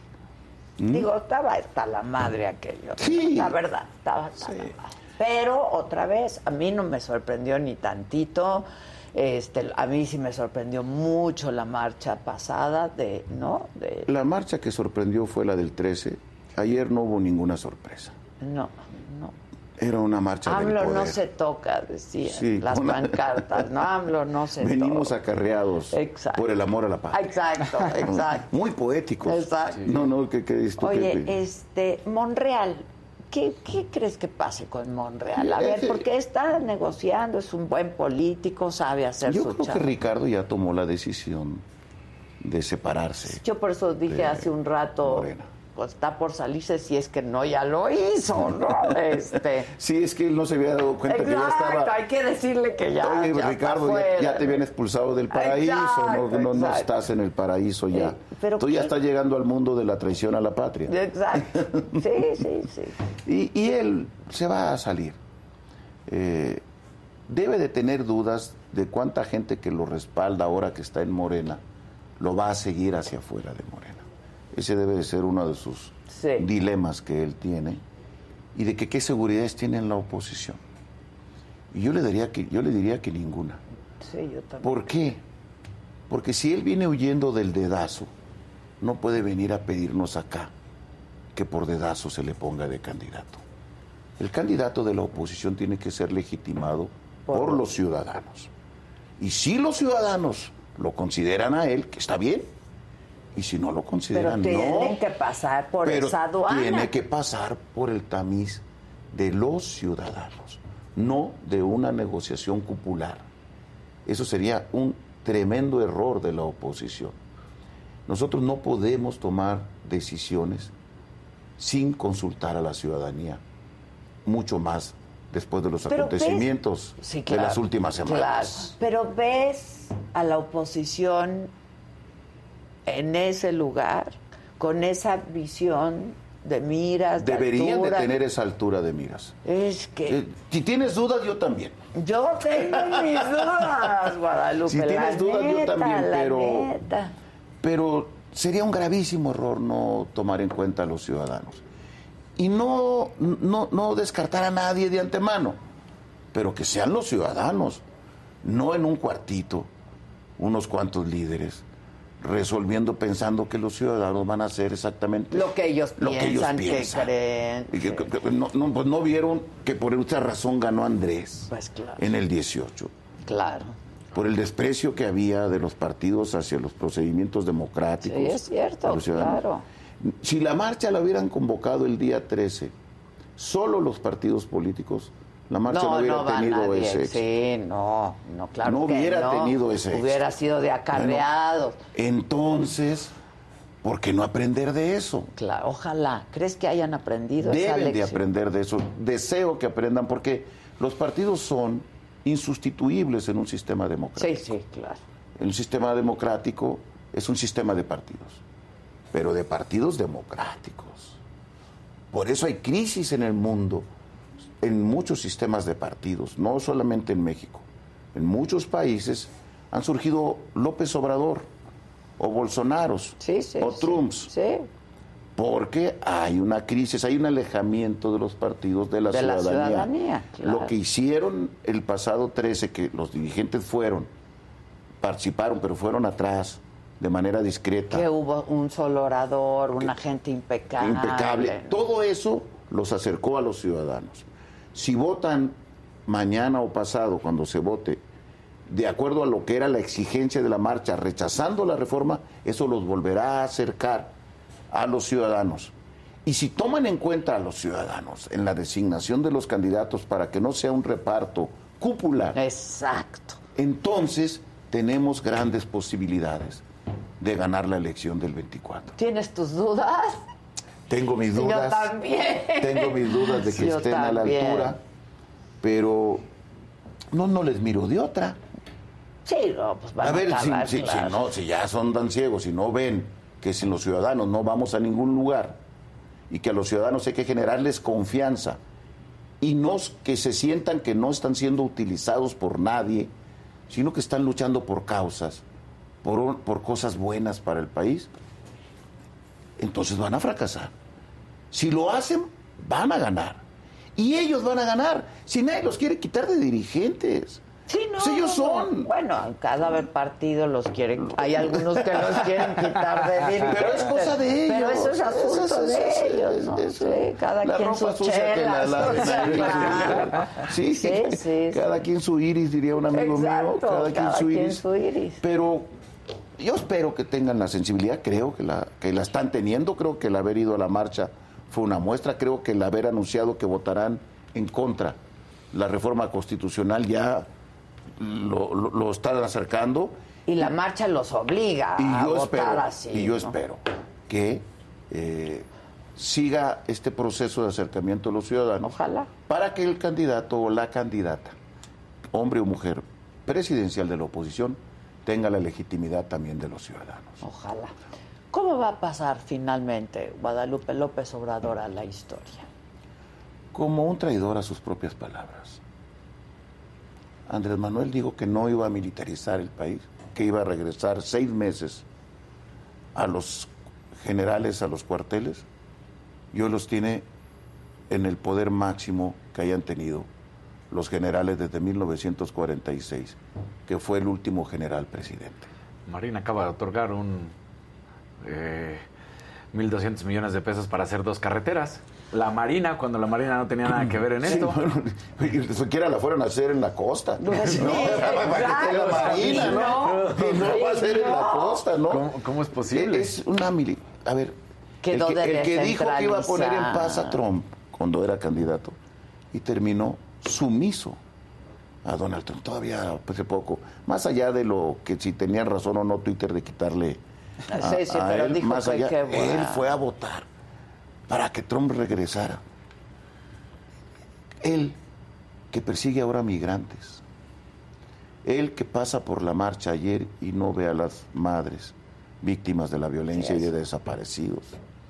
Él que no le importa gastar el dinero público y el usar todo el poder para convocar a una El marcha. poder del Estado. sí, Una marcha no es una movilización que se organiza desde el Estado, no es una marcha. Las marchas son para exigir. Pues claro. ¿Y él a quién le exige? si él es el presidente. Claro, para eso ¿De quién son se las cuida? Dice, decía ayer, por eso es bueno resistir. Pero resistir a qué si tú eres el poder? Claro. Sigues hablando como si fueras oposición. Claro, sí, sí. Tú eres el poder. Tú tienes el ejército. Resistir. Tú tienes el dinero. Oye, y el 70% de aprobación, según él. ¿A O qué sea, resistes? Claro. ¿A qué te manifiestas? ¿De qué resistes? De unos ciudadanos que salieron a marchar, además pacíficamente, a defender un órgano. Y además con orden, con organización. ¿no? Sí, no el santo desmadre de ayer. Lo de ayer fue un desmadre. Sí, sí, Un sí. desmadre, Por la cierto, verdad. O sea, Por cierto, el- qué cosas tan difíciles, porque cualquier provocador puede llegar ahí y hacer lo que hicieron con Marcelo. sí, Claro. claro. ¿Para qué? Y, en- y, y, y lo de Debe- Marcelo, pues mira ya. Pero pueden hacer otras cosas. Y, claro. nadie desea eso. Nadie. Nadie desea eso, porque el país de- se debe y se merece estabilidad. Y las diferencias que tenemos hay que resolverlas en las urnas. Sin duda. De manera democrática, debatiendo, discutiendo. Deberían de tomar medidas de seguridad con el presidente. Que las toma. Pero ayer, pues es que era la Genki Dama. eh, que quería cargar su batería. Su energía. Extrañaba. Sí, yo creo Extrañaba que sí. Hoy estaba profundamente. feliz en la mañanera. Sí, profundamente su, No, su- sí. su batería. Entonces, la marcha del 13 fue un éxito, se va a parar la reforma, él nos va a confirmar después su talante autoritario cuando en una ley secundaria quiera modificar términos constitucionales de, de la ley Sí, secundario. Y se no va a ir va a a la pasar, corte. va a ir a la corte y va a perder, porque además vas a la corte y vas al tribunal electoral. Sí, claro. Porque ahí tienes, puedes ir a las dos instancias. Hay que ir a la corte y al tribunal. Y luego va a querer colonizar el INE. Pero mientras va a la corte y la corte decide, pues se pone, se pone. Pero en- los plazos. Entra en vigor. Los plazos de la ley secundaria, eh, como ese carácter electoral tiene plazos muy estrictos, Ya. tiene que resolverse mucho más rápido. No puede hacer la Corte lo que está haciendo con lo militar. Exacto. Porque en eso no hay plazos Ah, estrictos. ok, ok. En la ley sí. En la ley electoral, como tiene plazos perentorios de Ya. cuándo inicia un proceso, y tiene que estar todo resuelto antes de ese proceso. Lo tienen Lo que- tiene que resolver rápidamente. Ya. Y va a ir por la verdadera cosa que trae, querer poner presidente del INE. Ya. Si puede, pone a Bartlett, ¿eh? No. No, no, ¿cómo no? No. A ver, o sea, ¿por qué no? Si es héroe, además. Si es héroe nacional en Morena. Sí. Bartlett es héroe nacional en Morena. Habla de fraudes. Ya desde ahí, ¿no? Ya, ya, ya, ya, no me chingues, ¿no? Sí, Dice, ya desde de, de Bartlett, Napito, Napito como líder sindical, Espino como guía moral, eh, ético de el pez, el verde. Sí. Dices tú, desde ahí, desde el brazo de ellos, nos llaman a que hay que acabar con los fraudes. Si puede, pone a Bartlett. O asciende a Rosario Piedra. Pues ya mira, esta salió bien dócil. Sí, Ya claro. Sería una chulada de presidenta del INE.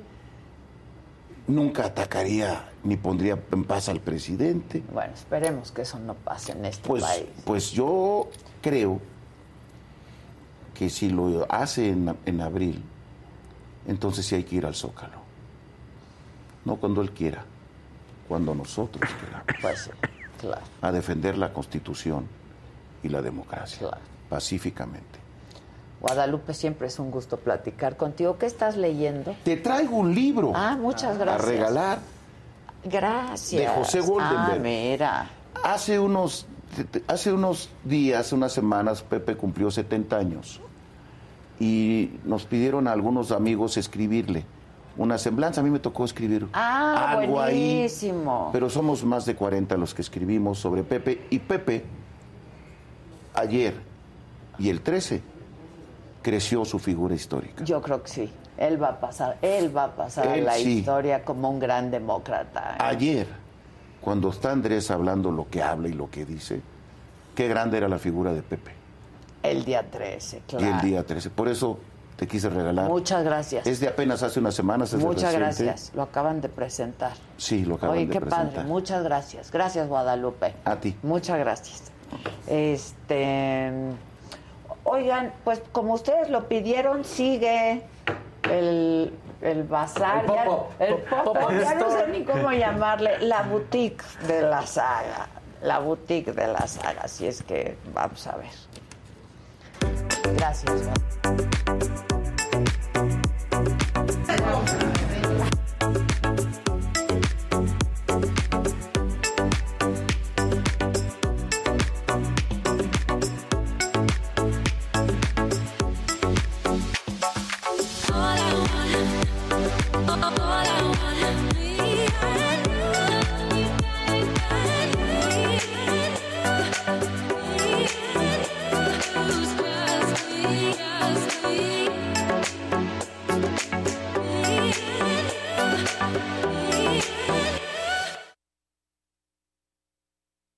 Oigan, está bien padre mi pop-up. Está padrísima. Está Increíble. padrísima. Y entonces, este, se acaban las cosas, entonces traigo más. Claro. O sea, no, E- e- este, está muy divertido. Yo la verdad, lo- me- pues el fin de semana lo disfruté y me puse ahí a colgar y ya sabes, Sí, a hacer sí. outfits. Sí, todo. Así en este se veía padre, Eh, pero ya, este, claro. Ajá, ajá. Entonces, bueno, pues ustedes nos lo pidieron, sigue el bazar, hoy está abierto, ya está abierto, ya comenzó a llegar gente y va a estar abierto pues todo el día y hasta mañana también. Maña- lunes y martes sigue el bazar de la saga, que más que un bazar, yo lo veo como una boutique. Claro. ¿no? Eso es. Eso es. La realidad. Luego, este, me, me dijeron hace un rato cuando llegué, qué padre está tu abrigo, ¿no? Y les dije, está a la venta. De una vez. Pero, pero, como hay mucha gente que vive fuera y que no ha podido... Y que han pedido. Y que han Mucho han pedido, ¿eh? mucha gente que ha pedido que no, que ellos no pueden venir, etcétera. Toda esta semana voy a ponerme ropa que está a la venta, ¿no? Ah. Y pues si alguien la quiere, este abrigo está, ¿qué tal está mi abrigo? Está Padrísimo. hermoso. Espectacular. ¿No? ¿Sí? Y este, porque lo que me regalan no lo vendo, pero lo que yo compro Eso sí. Sí, lo vendo. Entonces, este, que tiene su historia, Mira, todo tiene todo- su historia. todo tiene su outfits historia. tienen su historia. Todos tienen su historia. Está a la venta para gente que no vive en la Ciudad de México y gente que ha pedido, pues que de alguna manera quiere comprar algo de este bazar. Entonces llámenos al WhatsApp que aparezca ahorita, va a aparecer en su pantalla nuestro número del WhatsApp y les damos información de este abrigazos. Saco abrigo, está súper ligerito, Sí, está muy bonito. En fin, eh, así está el bazar. Ahora, triste noticia de Héctor Bonilla, a mí me dio mucha Mucha tristeza, tristeza. mucha tristeza, la verdad. Y, ¿sabes? Eh, Fer Bonilla mandó un comunicado, este, bueno, él lo comunicó en redes, ¿no? Comunicó cómo había muerto su padre y también escribió a los contactos que tiene. Oh, Yo lo conozco, lo conozco muy bien a Fer. Y habló muy bonito, como a, la- a la gente cercana les decía, pues mira, vivió como quiso vivir. Su vida privada la mantuvo en privado, o sea, Siempre, Total, siempre. nunca hubo escándalo, nunca daba de qué hablar. actorazo. La gente lo queríamos muchísimo. Y ya estaban enfermos. Cuatro años llevó con Sí, la batalla contra el cáncer. sí, Pero dice Fer que murió muy en paz, sin dolor, con la gente que lo quería. Entonces, eh, creo que eh, fue un cierre bonito, al parecer, de vida. Fue lo que Fer comunicó, ¿no? Su hijo Fer Monilla comunicó eso. Y, me- y te da gusto. Dice, "Bueno, vamos a celebrar mejor, ¿no? Estar tan triste. O sea, sí, obviamente duele, ¿no? Pero celebremos que vivió como quiso vivir y que el legado que tiene y la gente que lo quiere, ¿no? Entonces, pues invita hoy. Hay un homenaje póstumo en Bellas Artes, es abierto para quien quiera ir. Eh, no tenían muy claro el programa, o sea, si quién va a hablar, quién va a estar, cómo va a ser, pero pues quien quiera rendirle un homenaje y pues el cariño a Héctor Bonilla, ahí está. Hizo más de 100 obras de teatro, hizo telenovelas. Sí, sí. Rojo Amanecer creo que es la película que más la gente lo ubica mucho más. Pero también hizo cosas de doblaje, por ejemplo. Estuvo en algunas series, pues, trascendió que había estado en El Chavo del Ocho, en un capítulo, pues que, que decían que no estaba tan a gusto, ya sabes, hablando la gente. En fin, no sé, eh, pero creo que hizo grandes trabajos y las telenovelas, muchos lo recordamos también en gran trabajo en, su- en las telenovelas, ¿no? Ser un actor muy completo y muy querido y muy profesional. Como decíamos, su vida privada, no sabemos Sí. qué onda con sus nada, escándalos, claro. nada. Entonces, es triste, pero... muy creo- querido, Sí. muy admirado. Pero el mensaje verdad. de Fer, eh, creo que te da, se sintió, sentía hasta bonito. Dije, mira, es cierto, celebrar y darle el amor, ¿no? En el despedida Sin a Héctor. Bonilla. Sí, sí, sí. Y como se la merece. Sí, ¿eh? Y en- como se la merece. en Bellas Artes, Bellas además. Artes, claro. Uno de los grandes actores de nuestro cine. Sin duda, sin duda. Oye, y... Este, buen dos naranjitas, sí Ah, te vas, interrumpo. sí, sí, sí, Ay, sí, por favor. Aunque sí. no debe de ser, pero, pero te voy a explicar. Porque sí, primero, Magdalena la Escorpiona. Ah, de feliz de verte espectacular en las chingonas acá en Monterrey. Ay, gracias. Nos fue muy bien. en Dice, mil gracias por la invitación. La saga sí cumple. Besos y bless. Los amo. Ya, gracias. La saga siempre cumple. Y siempre. luego, justamente por eso, también Magali López pone, Adela, te agradezco mucho por estos días en Los Cabos. Nos la pasamos increíble, mi pareja y yo.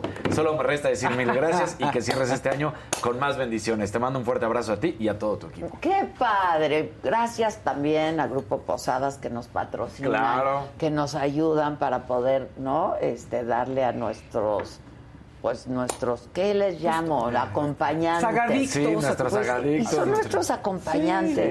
Sí.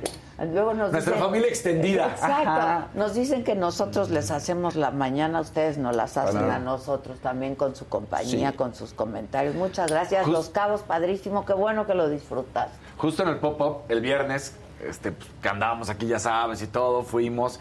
Y cuando llegamos, Casarín, qué gusto, ¿cómo están? Y platico, foto, y y foto, y, cómo estás. claro. Y lo que acabas de decir, oye, gracias, no, gracias a ustedes por la estar verdad, con nosotros. sí. Sí, la, la, verdad, sí. Ahora, sigue y hay nueva merca, ¿no? Hay Eh, nuevos sí, productos. sí. Se acabó el viernes muchísimo. El sábado, entonces ayer se volvió a llenar la tienda con nuevas cosas. Y es la tienda, la verdad. Sí, pues sí. Era una de esas ya la dejo puesta. Ya, vez. No es mala Pongo y idea. vendo, pon- me Claro. pongo y vendo, me Exacto, pongo y bien. vendo, ¿no?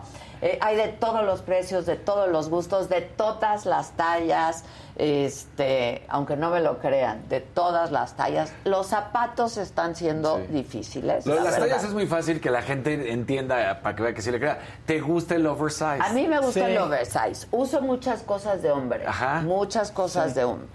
Entonces hay de todo, la verdad. Bueno, yo Este, hubo una cosa que sí me gustó, una chamarra, y me la iba a poner, y me dice Raquel, ¿te va a quedar? Le digo, no me va a quedar, porque aunque sea de hombre, ¿Cuál? eh, pues estoy grandote, una chamarra Ah. este, deportiva. Y entonces dije, no me va a quedar. No, no, sí, mira, le dije, órale, va- vas a ver. Pues sí, nada más le hice así y aquí no pasó de Ya esta no parte. Le dije, pasó. "Ve". bueno, sí, ¿verdad? Bueno, hay un azul con gris, tipo la selección de Argentina, ¿no? que está bien padre, que esa te puede quedar. Es una bomber. Ahorita sube y te puede quedar. Muy bien. ¿No? Muy bien. Este, y bueno, pues yo había dicho que hasta agotar existencias, pero se está agotando. Se agotaron y lo bueno es que hubo más Exacto. existencia. Pero si ya vinieron el viernes, vuelvan a venir porque hay nueva merca, nuevos productos, hay cosas desde 100 pesos Entonces, para regalitos y para ese tipo de cosas. Hay de todos los precios, eso está bien. O sea, algo encuentran, ¿eh? Se los prometo. Hay cosas encuentran. hasta de casa para la gente que no sabe. También, también traji- no. tra- trajimos Sí. ahí algunas cosas, ¿no? Este, hay unos cojines padrísimos que tienen historia, son de África. Este, hay cosas bien padres, la verdad, no. Sí, ¿no? Creo que soy buena. Ayer que vi la boutique dije, ay, qué buena soy para seleccionar. Ah, ¡Claro! No. Sí, la curaduría. La Sí, sí, curaduría, pero además cuesta mucho esfuerzo y trabajo, ¿eh? No, no es fácil, no es fácil. hacer la curaduría. No. En fin, lo de Héctor sí es triste, qué bueno que le van a hacer este homenaje. Este Miguel Bosé, me da gusto, pero Miguel Bosé está pasando por un gran momento. gran momento. La serie, ¿qué tal? Oh, pues está buenísima. Buenísima la Fue como serie. una reivindicación de Miguel Bosé la serie, ¿no? La Porque sí verdad. estaba ya volando muy bajo. Pues andaba bajoneado, yo creo, ¿no? Es que en pandemia- La muerte de su madre. Madre, eh, se Cómo fue duramente criticado por sus ideas con respecto al COVID. la- sí, se- es antivacuna. Nada, él. se fue de redes sociales, se separa de su pareja y entonces hay un problema legal con los cuatro hijos, que es interesante lo que quería hacer Nacho Palau, que es un escultor. Entre ellos tuvieron dos hijos, o sea, dos hijos cada uno, pues biológicos, dos de Miguel y dos de Nacho, y lo que se dice es que se usó la técnica del vientre subrogado. Entonces estaban funcionando como una unidad muy moderna de familia, ¿no? Pero al ¿Por momento que se- separado, por- perdón, los hijos o es- cuando estaban juntos? cuando estaban Cuando juntos. estaban cuando estaban juntos, sí. Entonces, técnicamente, pues son una familia. Ahora, se separan y ¿qué ocurre? Pues Nacho dice, a ver, yo quiero que se reconozca que los, los cuatro hijos, que los son de los dos, los hijos, bueno, que son, básicamente que ellos son hermanos. O sea, que están en igualdad de circunstancias y que ellos Sí, son hermanos como si fueran hermanos biológicos y que los papás seamos nosotros dos. Exacto. Y Miguel, no, no, no, le dice, no, no creo que no, es obvio que no quiere tener nada que ver con él. Y dice, sí, que vivan juntos, yo la patria potestad, esos son los, no, me hago cargo de los cuatro, aunque dos sean biológicos, pero no quería tener responsabilidades a la par con él, porque entonces él hubiera podido decidir sobre educación de los Claro. dos hijos biológicos de Miguel, etcétera. Entonces, pero si se da un, un fallo favorable que no se dio eh, en la- ante la petición de Palau, hubiera sido un parteaguas en la historia pues, de una familia moderna, de la configuración de una familia moderna. Entonces estaba interesante el caso, todavía está ahí sin arreglarse del todo, es decir, todavía no llegan ellos dos a un Claro. acuerdo, se ven los niños y se, se están juntos y la idea es de Miguel era que estuvieran los cuatro juntos, a ver cómo se desenvuelven las cosas. Miguel el fin de semana está en la FIL presentando Sí. su segundo libro. El segundo, ¿eh? Y ese está también increíble, el, El de la, historia, no, la historia de mis canciones. Canciones. Está padrísimo Historia también. sec- exacto, historia secreta de mis canciones, de mis secreta- mejores De mis canciones. mejores canciones. Son 60 canciones de Miguel, son todas compuestas por él, obviamente. Entonces, de todos los discos de 79 hasta el final, escoge los éxitos de sus discos y entonces escoge cancioncitas Sí. y te va contando lo que significan y cómo las hizo. Porque hay muchos mitos alrededor que se la compuso a alguien que sí. Te y él amaré. cuenta, está increíble. Ah, eh, Está increíble. ¿verdad? Increíble. Te amaré está bonito, o sea, la- dice él que quiere hacer algo más universal. En la serie también te confunde un poquito, porque en la serie dicen que se lo, él le dice a su, a su amante del momento, le dice que se lo hace a su mamá. Ajá. En el libro dice que es algo universal y que no tiene un destino. Sí, pero en la serie sí dice que a su mamá. No. Oye, ga- sí, qué bueno, porque Miguel Bosé es un gran, Grande. gran, gran artista, ¿eh? O sea, Así, No, gran bueno. artista. Y fíjate que no nos pegó tanto, lo- a la gente que somos fans de Miguel, no nos pegó tanto lo de la antivacuna. O sea, sí en el momento dices cómo. Pero creo que ahorita, bueno, yo siento que sí está reivindicado que muchos lo también. perdonamos. Yo sí, por eso ¿No? yo creo que esto se reivindicó, porque sí, en el momento cuando salía con las ideas y lo que decía, decías, no, ya, yo, yo, yo escuché a muchas personas, yo mismo dije, Miguel, estás muy equivocado por decir un adjetivo, pero Sí. se dijo de lo peor de Sí. Miguel en ese Oigan, momento. este. Hoy tenemos como invitada a una gran amiga, pero además talentosa, exitosa, guapa, internacional, Kate del Castillo, que ya llegó Ah. y viene acompañada de grandes talentos también y nos van a presentar un libro padrísimo que hicieron. Y está justo en el bazar. Ah. ¿Qué onda, Fer? Hola jefa, ¿cómo están? Allá en la mesa, Fer. justo un piso abajo. Hola. Aquí Ándale. estamos en el bazar y mira quién está aquí en el bazar. Mi amiga Kate. Ah, Adela, oh. mira, ni me esperes, aunque no soy talla, porque eres muy alta, pero me voy a comprar unos zapatos, es más, que bajen ellos a, hacer la entrevista, yo Y me tú te quedo. quedas ahí. Oye, Mara, ¿verdad que está padrísima la tienda? Está divina, me encanta, y me encanta que tienes fotos con las prendas y está todo Es que hermoso. me estoy verdad. deshaciendo de todo, comadre. Me parece muy bien, me parece muy bien. Hay que- Total- hay, que, hacerlo, hay que total hacerlo. Y darle desapego. felicidad a otra gente. Oye, ¿y ya viste las bolsas? Están divinas, todo está padrísimo. No, divinas, No, divinas. Pero sí ven, sí ven y luego bajan. Bueno, ok. Ok, sí voy. Gracias, hermana querida. ¿Saben que Kate fue madrina de la saga? Hace muchos años. ¿Se acuerdan este escándalo que Algo, algo sí, sí, te estaba oyendo Ah, todavía. Este escándalo que hubo cuando ella manda un tuit alguna vez Ajá. diciendo que el Chapo, no sé qué, no sé qué. Que sea presidente, ¿no? Ah, Para, para, no, que, Sí. que, que como él organiza. Hola, mana. Es que estoy, estoy diciendo.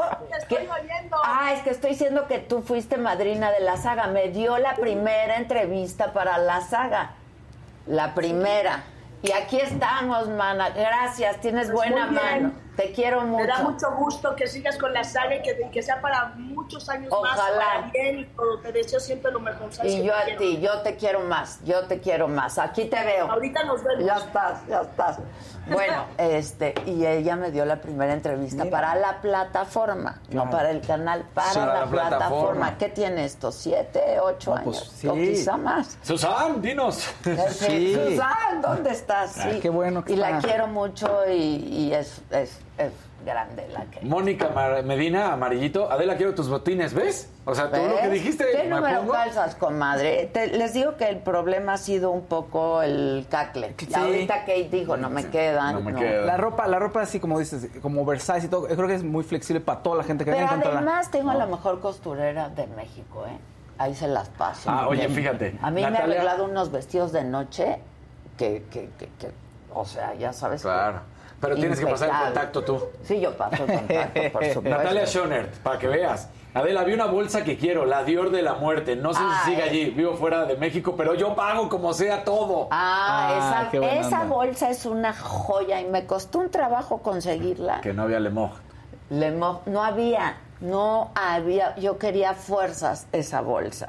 Me está costando mucho trabajo desprenderme de ella, pero todo sea por los aguinaldos de los muchachos. Eso. De los- de los angelitos. De los angelitos. Un verdecito de Esperanza. Martínez. Presente como cada mañana. Saludos y buen inicio de semana. Soy Sagadicta y besos respetuosos a Ay, Fausto. Y ay. aunque ya tengo 69 años, soy fanchorruca.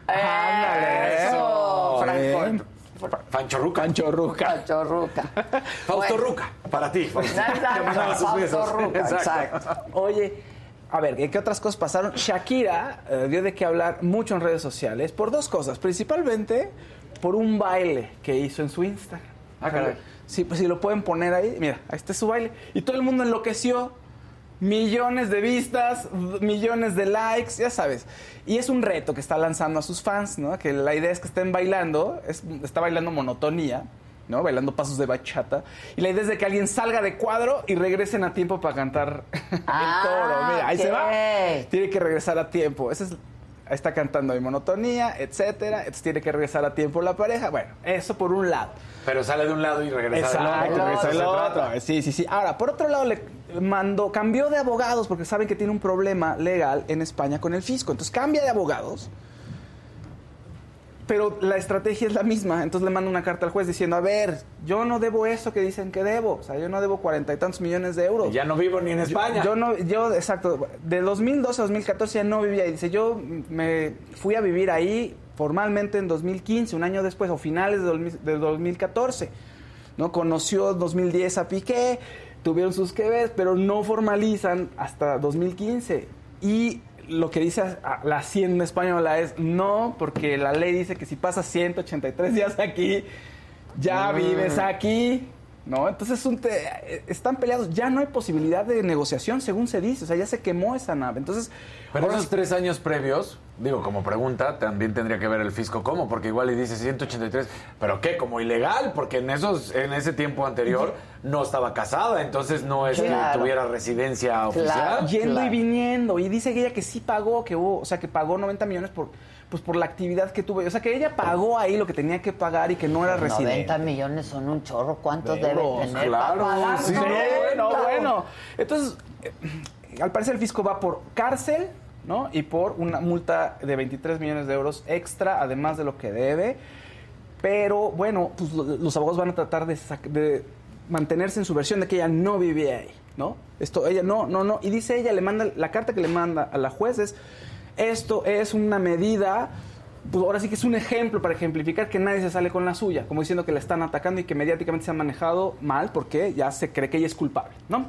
¿Qué otra, qué otra cosa trasciende? Que no quiere que Piqué viva en Miami, que puede visitar a sus hijos cuando quiera, pero no quiere que compre casa y que viva ahí, no lo quiere tener cerca, según se dice. bueno, Bueno, pero ahí sí no puede, ahí sí no según se puede. dice. No. Ya, ya. Eso está, pues no quiere tenerlos cerca. Ay, pero sí, pero no puedes decidir. puede decidir Claro, dónde va a eso vivir ya. el hombre o dónde va a comprar una casa. Eso ya es embriagada de Pues poder. sí, ya, ya, sí. no, viste. Pero bueno, podría vivir en otra ciudad de Estados Unidos, a lo mejor. No, No, sé. pero de todos modos, si te ¿Pero separas, no qué? puedes decidir dónde viva la pareja. Yo A sé, menos que haya una orden de restricción. Pero vivir aún así en la misma ciudad, nada más con su Con su distancia. distancia. ¿Sabes que es, Supuestamente es- este es parte de los acuerdos que ellos se sentaron y dijeron, a ver, estos puntos para acordar, yo necesito tal, tal, tal, tal, y Piqué dijo, sí, está bien, y yo necesito esto, esto y lo otro, y acordaron esas cosas, eso es lo que se dice. Se dice también que ya no está en España, pero por el problema legal que está en Estados Unidos, estas son las cosas que se dicen, pero por lo menos, y por lo pronto, está bailando muy contenta bachata. Está bien, hace bien, que ¿Cómo no? baile bachata, pero que no le diga a su exmarido dónde, ¿Dónde va vivir? a Sí, no, comprar ahí sí está. una casa. Ahí sí está equivocada. Yo creo que Totalmente. sí. es muy digo. cruel, ¿no? Y es como muy... Pero... No, no es cruel, es absurdo. Es- sí, no puede. O No, sea, sé. es un sinsentido. ¿Cómo Pobre que- Piqué. Ay. Oigan, ya, y por último, eh, Cazú, la novia de Nodal, perdón que lo refiera así, pero la conocimos mucho por Cazú, o sea, por Nodal. No, Es una reggaetonera y tiene su talento, y obviamente puede vivir con ese Sí, talento en sin México necesidad no de conocíamos. Exactamente. Entonces, eh, se presenta en el Flow Fest, un festival de reggaetón aquí en México, importante, y no sintió que la gente estuviera a tono con su presentación. Mm, Y para animarlos, pongan el video de lo que se le ocurre decir. a ver. Eh, Pongan el video, por favor. Están tristes porque perdieron, ¿no? No,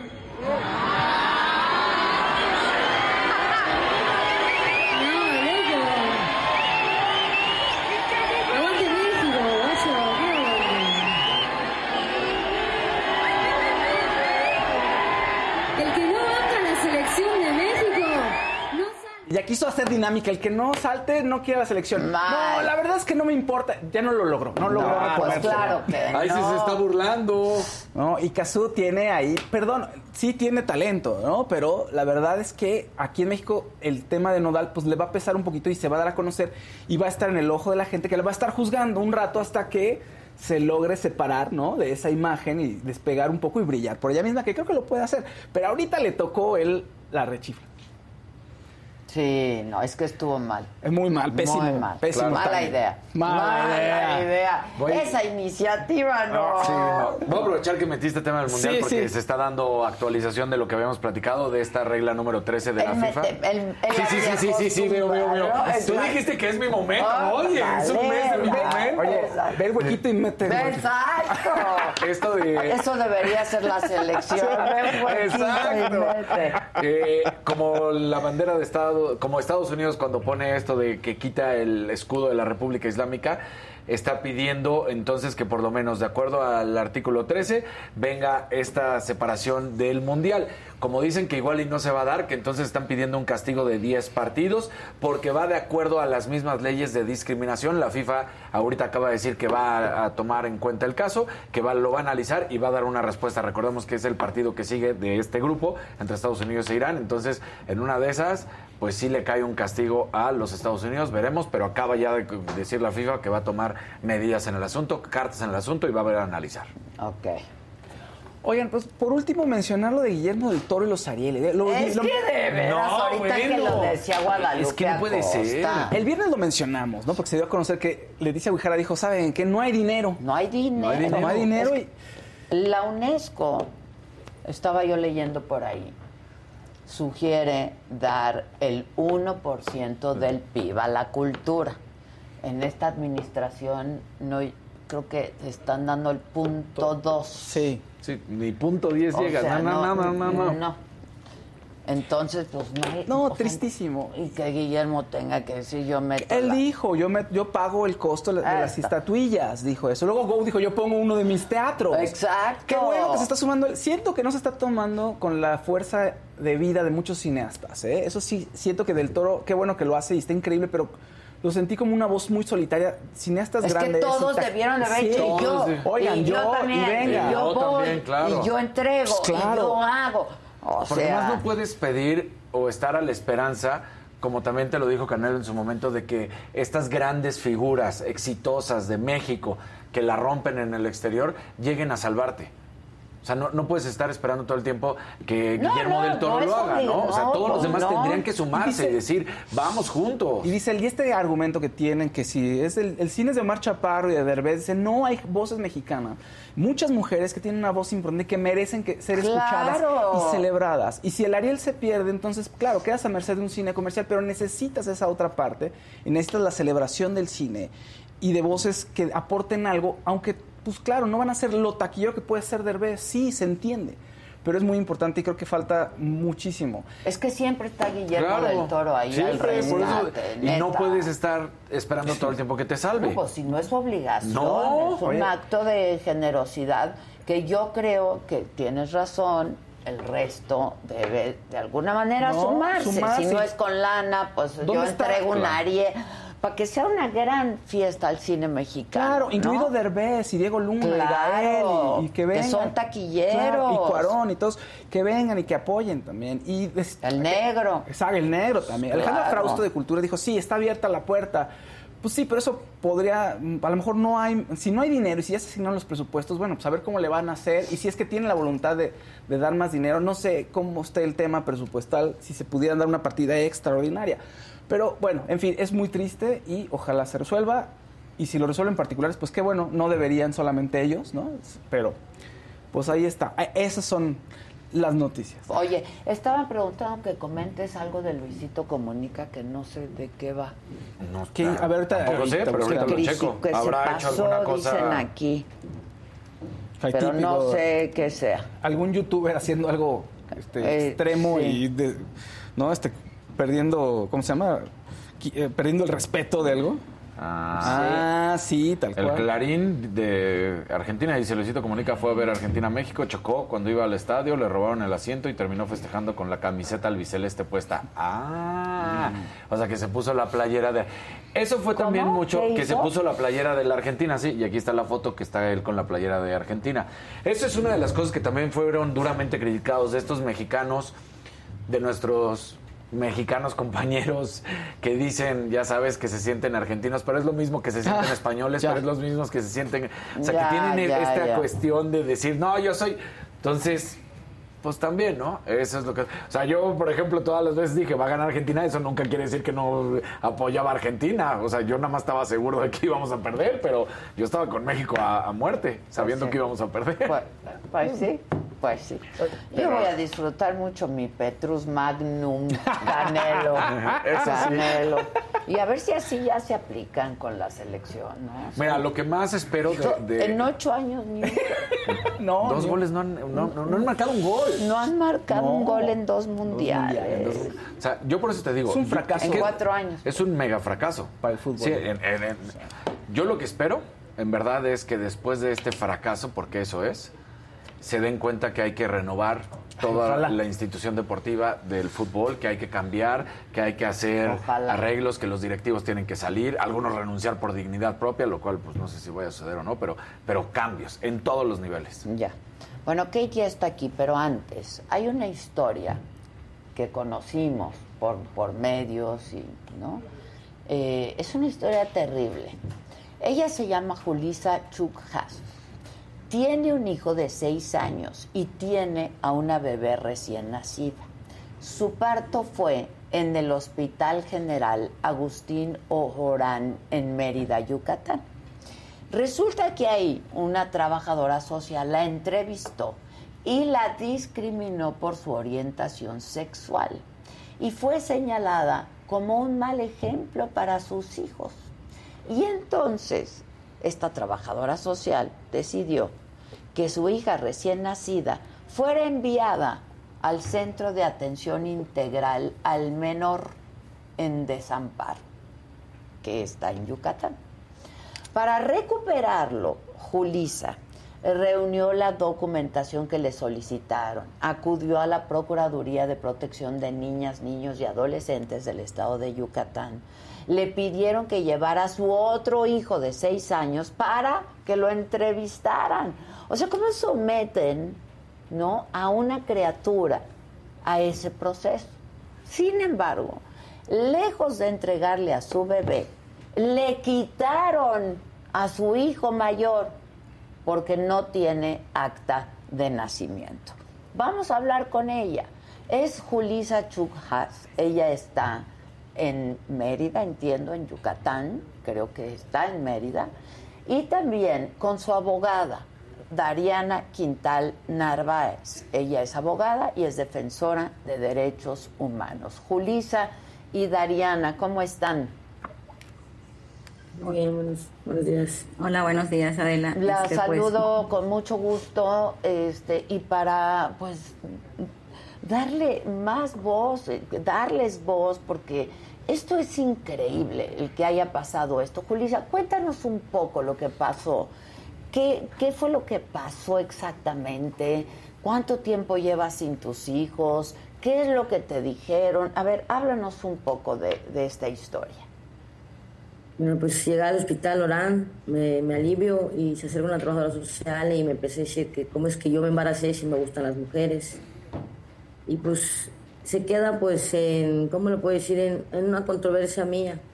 Decir por qué me está juzgando, por qué me está ella criticando. Me dice que pues no soy apta para tener a mis hijos por el, el verme así, pues como me veo, con lo que soy. Y pues llevo un mes sin mi hija, no la, he- no, la, no la he abrazado nada más que dos veces. Ya llevo rato sin mi hijo, al cual pues llego a casa, veo su ropa, me acuesto, abrazo su sábana, lloro. Me siento por dentro devastadamente destrozada. No, este, me da un poco de, de puedo decir, de, de pena llorar. Porque pues siento que el llorar no me va a regresar a mis hijos. Yo nada más le pido a Dios que me los entregue. Estoy en las manos, confío en mi licenciada y sé que ella me va a ayudar a que mis hijos estén otra vez conmigo y en casa otra vez. A ver, háblanos un poco. ¿Por qué tu hijo no tiene un acta de nacimiento y con qué método es que tuviste a tus hijos?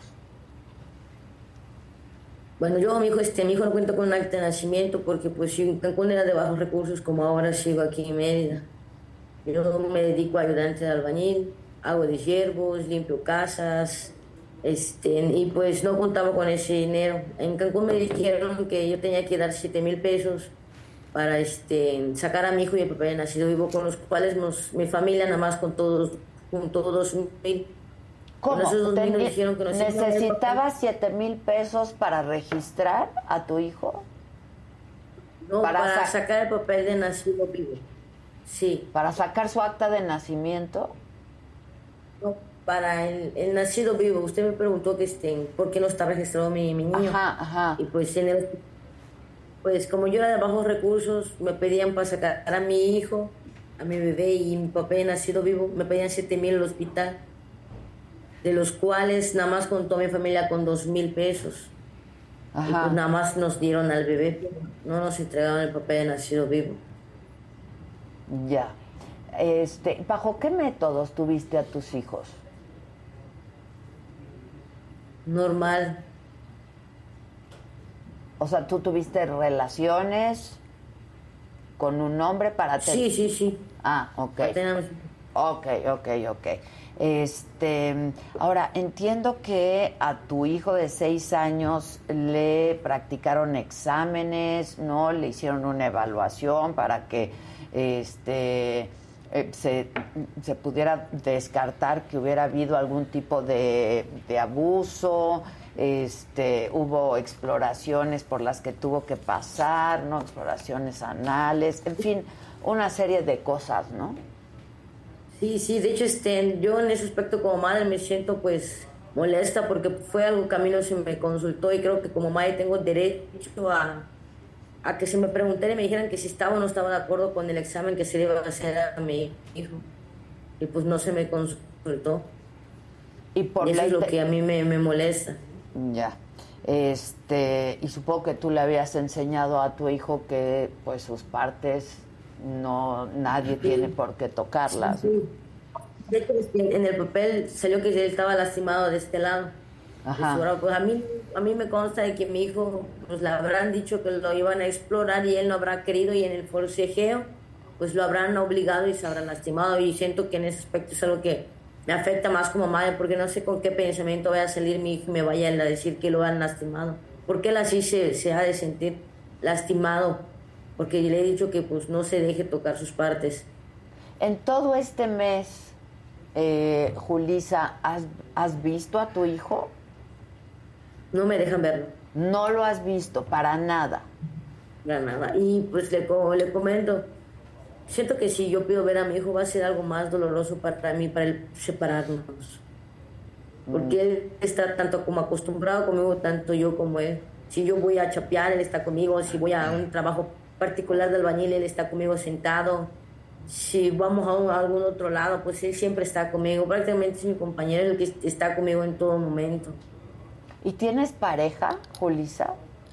No, por el momento no, por lo mismo, porque yo he hablado con él mucho y le he dicho que prefiero dedicarme a crecerlo a él como él nada más era. Ahorita uno y ahorita con mi hijo, prefiero hoy en día le comparto a usted crecer a mis dos hijos antes de que tener una pareja, ya verlos realizados ellos y ya Dios dirá cuando se presente mi oportunidad de yo poderme juntar. Pero, Pero por tú- ahora me dedico, quiero dedicar a mis dos hijos. Tú decidiste tener a tus hijos. Fue Sí. una decisión tuya tener a tus hijos y tú educarlos y criarlos sola. Sí. Ahora, este, a tu hija me dices que has podido verla en un par de, de ocasiones. Es una recién nacida, es una bebé recién nacida. Solo dos veces he visto a mi hija, la he tenido en brazos, pues le puedo decir que le he cantado, mientras yo la veía la, le canto, y la tengo, solo dos veces me permitieron verlo. ¿Y por cuánto tiempo? Dos días nada más, por media hora, de hecho, ayer le comento cumplió un mes mi hija, el cual se me ha quitado ese derecho de verla crecer. Y es un mes que no me ha gustado compartir con ella. Y supongo que has dejado de trabajar. He dejado de trabajar, sí. Y estás ingres no estás ingresando dinero porque no estás trabajando. No. ¿Con quién viven ustedes, Julisa? Cuando tú vivías con tu hijo, ¿con quién vivían? Bueno, nosotros siempre hemos vivido solos. Bueno, yo y mi hijo siempre hemos estado solos, pero cuento con el apoyo de mi tía Margarita. Ella es la que siempre me ha visto a mi hijo. Ya. Muy bien. Está tu abogada por ahí también. Me gustaría que me gustaría que Dariana Quintal nos nos, pues, nos ubicara un poco. ¿Cómo, ¿Cómo pudo haber pasado esto, Dariana? Este, eh, pues, eh, pues eh, mire, el asunto con, con Yulisa definitivamente, pues tiene que ver con una cuestión de discriminación por, por su orientación, Orientación sexual. Eso es indiscutible.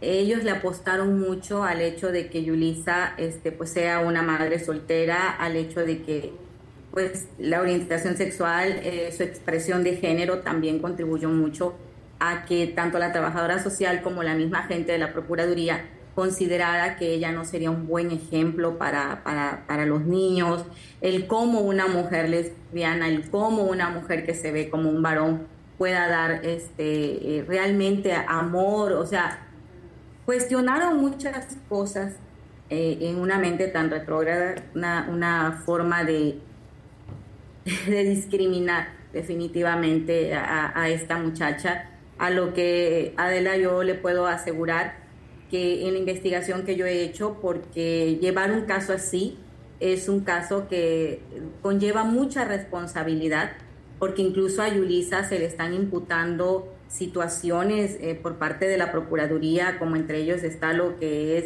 que ella eh, consumo de sustancias, en este caso drogas, eh, que supuestamente la niña podía tener afectaciones por el hecho de que ella sea una consumidora. Cuando aquí yo le puedo mostrar este documento, Ajá. Este es un antidoping, es un, es una, es, eh, un examen exa- toxicológico. una prueba, ajá. Ajá, que le hicieron en el mismo hospital, porque en el mismo hospital se lo realizan y donde todo sale completamente negativo. ¿sí? Todavía este, el viernes nosotros eh, tuvimos una, una rueda de prensa aquí en, eh, en el estado eh, y pues para precisamente hacer estas aclaraciones y denunciar lo que la Prodenay está haciendo con, con estos niños, porque es una violación total a los derechos tanto de los menores como a los derechos de esta muchacha. Es una violencia eh, hacia, hacia una mujer de, de forma muy marcada, porque incluso a ella le mienten para que ella pueda presentar a- al niño, en este caso, a la PRODENAI, donde, donde la despojan también de su hijo, pero no solamente la, la engañan con, con el que ella lleve al niño, sino también al decirle que si ella presentaba cierta documentación, entre ellos estaba una carta de antecedentes no penales, una, eh, eh, una constancia laboral, cuando ella está diciendo que pues ella es ayudante de albañil, le estaban exigiendo también en este caso la, la evaluación toxicológica, la evaluación toxicológica. Entonces Yulisa estaba recién parida, tenía como 10 días aproximadamente de aliviada cuando esto, y al no tener los recursos económicos, ella se ve en la necesidad de ir a trabajar como albañil, de ir a, a chapear un, un predio bastante grande. Incluso tenemos la fotografía del predio que esta muchacha tuvo que, que limpiar para poder juntar el dinero para la exigencia de la Prodenay. Cuando ellos sabían perfectamente que aunque ella le llevara todos esos documentos, no le iban a poder entregar a sus hijos porque ellos ya habían presentado desde el día 4 de noviembre una denuncia ante la Fiscalía General del Estado donde la están señalando como una, una persona que violenta a sus hijos. Todavía el, el viernes, eh, después de, la, de que nosotros tuvimos la rueda de prensa, ellos emiten un comunicado, el DIF estatal emite un comunicado donde tratan de justificar el por qué a ella le arrebatan a sus hijos y, y- hacen una campaña de, de- de desprestigio y yo así lo, así lo veo porque emiten ese comunicado donde dicen que se encontraron eh, in- indi- indicios de, de huellas de maltrato de- del niño, que se presentaron quemaduras por agua y por aceite, y cuando en realidad Adela nosotros lo que tenemos por parte de la misma por parte de la misma fiscalía es una valoración tanto de- del niño como de la niña, en este caso que Ah, perdón. Perdón, perdón. Perdón. No te Cuando preocupes. tenemos aquí, sí, sí, sí, tenemos una, eh, la, la, la, la valoración aquí de este, de, de este caso es de, de- del niño, donde lo único que aparece son lesiones, ¿sí? Porque pues así es como se maneja en, en, en- en estos términos, ¿sí? Que son valoraciones donde una es un rasguño, porque literalmente es un rasguño de medio centímetro que el menor eh, tiene en su quijada, en el lado izquierdo, rasguño, y una uñita de su pie lastimado. Ya. Entonces, la persona que cuida al niño, que es eh, la señora Margarita, a quien Yulisa se refiere como La tía, su tía. ella me dice que él estaba jugando fútbol y que este, se quita los zapatos y pues se, se- se lastimó, ¿no? El niño ahí en la casa. O sea, que Ya. está jugando con una pelota y pues el niño se lastima. Eso es lo que me refiere la, la señora y que al momento de que al niño lo llevan a la Procuraduría, el niño no tenía ningún rasguño. Por eso es que Yulisa, este, pues ella deduce que a lo mejor en el inter de que lo retuvieron, a lo mejor el niño se resistió y pues alguien al quererlo agarrar lo pudo haber pues, Pero no- lastimado. Es un Y, y- medios- pero no podemos saber qué pasó porque nadie, ustedes no han podido ver al niño y hablar con el niño. ni hablar con él. Ahora, este, no aparece ningún indicio en, la- en la- en el examen de, de integridad física del niño, eh, las quemaduras que el DIF está manejando, eh, ni cicatrices, absolutamente nada. Luego, dicen también en el mismo comunicado que el niño lo encontraba en estado de, de- de- su peso, estaba bajo de peso, como dando a entender que el niño estaba desnutrido Ok. cuando el niño mide un metro 15 centímetros, es un niño de 6 años y pesa 22 kilos. De acuerdo a la OMS, el niño está un poquito por encima del promedio, tanto de estatura como de peso de un niño de, de, de seis años. Incluso la misma valoración que le hicieron en la fiscalía dice que el niño tiene una aparenta una edad entre 6 y 7 años. O sea, no, es, no podemos decir que Ya. haya una desnutrición como Por eso, tal. esto es a es- todas luces improcedente, ¿no? Y, y están incurriendo en una ilegalidad. Ahora, ¿y ¿cómo va el proceso, Dariana? ¿Cómo, cómo va? Y, y- y, pues, ¿cómo va a poder resolverse esto? Bueno, esto, ¿cómo se va a resolver? La manera en que esto se puede resolver a, criterio de una servidora es a través de la misma investigación que haga la fiscalía. ¿Qué es lo que le estamos pidiendo a la fiscalía? Ya le aportamos todos los elementos, los medios de prueba, se le solicitaron algunas diligencias. Entre, entre, los, entre los medios de prueba que se entregan a la fiscalía, se le presentó un documento que los mismos vecinos hicieron eh, a favor de Yulisa, donde ellos dicen que Yulisa es una persona muy trabajadora, una chica que nunca se mete en problemas, que es falso que se drogue, que es falso que sea una alcohólica, que siempre cuida a su niño. Entonces, se presentaron 67 firmas con sus respectivos INE. De la misma carpeta de investigación obran las periciales de integridad que se le hicieron a los dos menores, donde una acredita que la niña, en este caso la recién nacida, está en un estado normal, lo que descarta la posibilidad de cómo ellos quieren manejar que la niña incurriera en algún riesgo por consumo de sustancias de la madre. Ya. Está la pericial toxicológica, están los testigos. Entonces, en realidad no tienen nada, absolutamente nada dentro de esta denuncia que pueda incriminar o responsabilizar a Yulisa, donde ellos puedan demostrar un maltrato. Al no haber este delito, inmediatamente deben resolver en un no ejercicio de la acción penal. Con este no ejercicio nosotros ya nos podemos presentar a la Procuraduría porque es lo que ellos exigen para que nos devuelvan a los niños. Ya. Pues de repente sea- dicen, es que hubiesen incluido el amparo, pero pues con todo lo que había, que ellos habían manejado informes por parte de la Prodena y por parte del hospital, pues no, si esto no, no lo evidenciamos, o sea, no, no, no hacemos un debate, pues no, no se podría resolver. Tal vez sería, sería un riesgo, ¿no? Entonces preferimos optar por eso y lo único que nosotros le estamos pidiendo al fiscal general del Estado es que el resolver de esta carpeta sea a la mayor prontitud. ¿Por qué? Porque esos niños ya tienen un mes. Le comento a Adela así, a, a rapidísimo. Sí. Esto es algo que se pudo haber resuelto en la Procuraduría.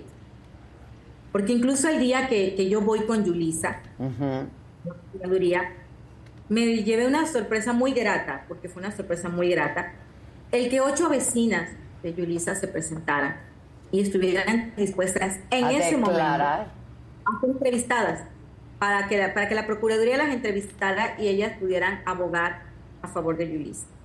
¿Sí? ¿Qué, hici- qué hizo la Procuraduría? Emitió un supuesto trabajo social, donde los vecinos decían que Yulisa no era una buena madre. 67 firmas, señora Adela, 67 firmas de vecinos. Eso no lo vemos todos los días. Los Pues no, vecinos claro por lo regular no. no se quieren meter en problemas. Sí, lo entiendo perfectamente. en una investigación de algo tan delicado. Entonces, si ellos hubiesen querido, con las valoraciones que ya se le habían hecho desde el 4, desde el día 4 de noviembre se valoraron a estos niños. Y ya la Prodenay tenía conocimiento de los resultados de estas valoraciones, porque ellos mismos presentaron la denuncia. Esto lo pudieron haber resuelto. Pero prefirieron seguir vi- violentando los derechos de esta mujer. Y de los niños. Los Así derechos de los niños, separándolos de su madre, ¿no? Imagínense que esta, eh, esta, esta criaturita recién nacida en realidad no ha tenido contacto con su madre. La única ocasión que Yulisa vio a su, a su hija fue cuando nació y luego en una ocasión más que llevaron se la mostraron y punto. No, O sea, no, esto es una... Nosotros nos vamos a tener que dar a la tarea de tener que hacer hasta una prueba de ADN que ya la niña tiene un mes y en realidad Yulisa no conoce a su hija. No, no, no, Pero no. Esto a que- todas luces atenta contra los derechos humanos de ella y de sus hijos, de los niños, ¿no? Separarlos de su, de su madre. Pues nosotros... Algo que quisiera dejar, si me permite, tan rapidito, algo que sí. me creo que se nos vaya a olvidar. Mire, algo que me preocupa mucho, me preocupa muchísimo, y quiero que, que Cadena Nacional esto quede este, eh, pues muy claro, es que el día, el día viernes que, que la, eh, el DIF estatal emite este comunicado, ellos hacen mención de que la niña supuestamente pudiera tener este, problemas neurológicos y situaciones por ahí. Cuando la niña nace, la niña nace bien, tan es así que hay una pericial por parte de los médicos forenses de la fiscalía donde acreditan que la niña estaba en completo estado normal. Cualquier cosa, porque son capaces, son capaces de hacerle algo a la niña para que ellos puedan justificar todas las bajezas que le han hecho a esta muchacha. Entonces, cualquier situación que le pase a la niña, nosotros responsabilizamos al gobierno del estado de Yucatán, porque son ellos los que han tenido, únicamente ellos, acceso a la menor. Se la llevaron a un lugar que aquí se conoce como Caimede, el centro que usted mencionó al Sí. inicio de la entrevista. Un lugar donde incluso han violado niños, los mismos custodios de ese lugar. Que luego se quisieron lavar las manos y reclasificaron delitos porque no convenía al Estado decir que en ese lugar se habían violado sexualmente a unos niños y al final lo sentenciaron por supuesta violencia intrafamiliar. Eso lo resolvieron en plena pandemia a la voz de ya. Aprovecharon la pandemia para resolver eso. Pero ese es un lugar completamente inseguro, donde incluso en muchas ocasiones yo he evidenciado con pruebas de que ahí drogan a los niños cuando empiezan a tener una situación de ansiedad, ¿sí? los empiezan a dopar, los empiezan a hacer pacientes psiquiátricos. Hubo una persona aquí en Yucatán, incluso eso está en, los, en redes sociales, donde ella asegura que a estos niños los drogan y efectivamente a mí me consta porque niños que he rescatado de ese lugar me lo han mencionado, ¿sí? Entonces tenemos pruebas de, de- de esas situaciones.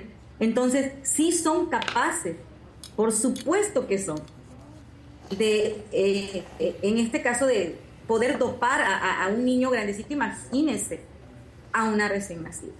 No, Entonces pues, nosotros no. aquí responsabilizamos al gobierno de Yucatán de cualquier cosa que esa criatura Pues ojalá escuchen esta la- entrevista, ¿no? Y atiendan este asunto y de manera expedita, porque hay una bebé recién nacida, tiene un mes, no conoce a su mamá, no ha tenido contacto con su madre. Eh, y están privando, y es una, es- esto es un atentado a los derechos humanos, y estaremos muy atentos, y no, me pongo en contacto contigo más adelante. haya alguien, ojalá haya alguien que de verdad se interese por investigar lo que está pasando en Yucatán. Te con este iba yo tema a decir, de que, te iba yo a decir, Dariana, que si nos ponemos de acuerdo en un rato más y mandamos un reportero para allá, ¿te parece? He rescatado más, rescatado porque fue un res- es un rescate, más de 112 niños de Caimede que no tenían por qué estar ahí. Que es el mismo modus operandi de eh, las falsas denuncias, de la discriminación y siempre a personas de zonas marginadas. Bueno, yo te mando a alguien en un ratito más y vamos a darle acompañamiento, por supuesto, a Yulisa, que me parece que, pues si no se documenta nada de lo que están diciendo es una cosa terrible. Tú nunca has consumido ningún tipo de sustancias, Yulisa. Tus hijos están bien, tu hijo ha sido bien alimentado, bien tratado. Pues estaremos acompañándolas. Este, ese es mi compromiso. Les agradezco mucho por lo pronto. Gracias. Gracias, Muchas mucho gracias. gusto. Hasta luego. Ah, gracias. Gisela, ponte en contacto.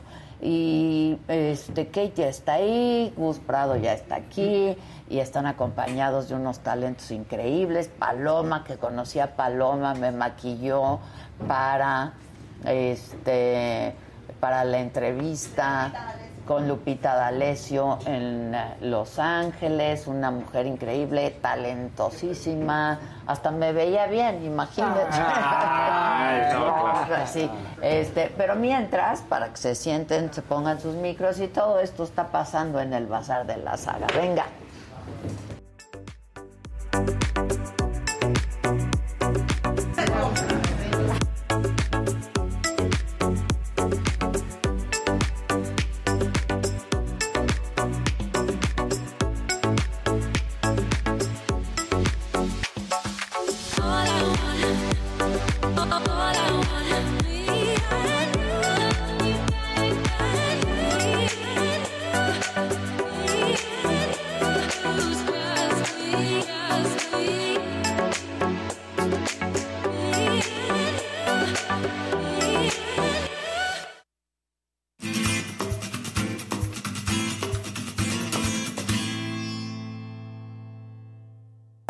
Yo me pongo de pie para recibir a mi amiga querida. ¿Cómo estás? Bien, muy contenta. Ay, sí, mira Qué quién lo dice. bárbara. Mira quién lo Qué dice. guapa. Paloma, vente. Gracias. Venga, vente, Paloma. Que Les decía que conocí a Paloma en Los Ángeles hace muy poco porque me maquilló. Es lo máximo, favor, Paloma. Paloma, que hasta me veía yo bien. Hola. Les ¿Cómo digo que me, que me qué maquilló también, que hasta me veía bien. Ay, quién sabe cómo ¿Cómo estás? Muchas gracias. ¿Cómo estás, mi queridísima? Guapísima, todos talentosos. Tú ya tienes el libro, Gus. Aquí está, ahorita te lo vas a ver. A ver, cuéntenos. Bueno, pues está con nosotros hoy Juan de Dios Ramírez, Alberto Escamilla, Kay del Castillo y este es Y el Paloma. proyecto Blanco Pop y Paloma. Te, Adela. ¿Esto es para mí o es Yo para creo ti? que sí, ¿no? Pues es para ti.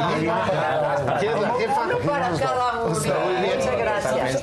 Ellos son muy buenos, ellos son muy generosos.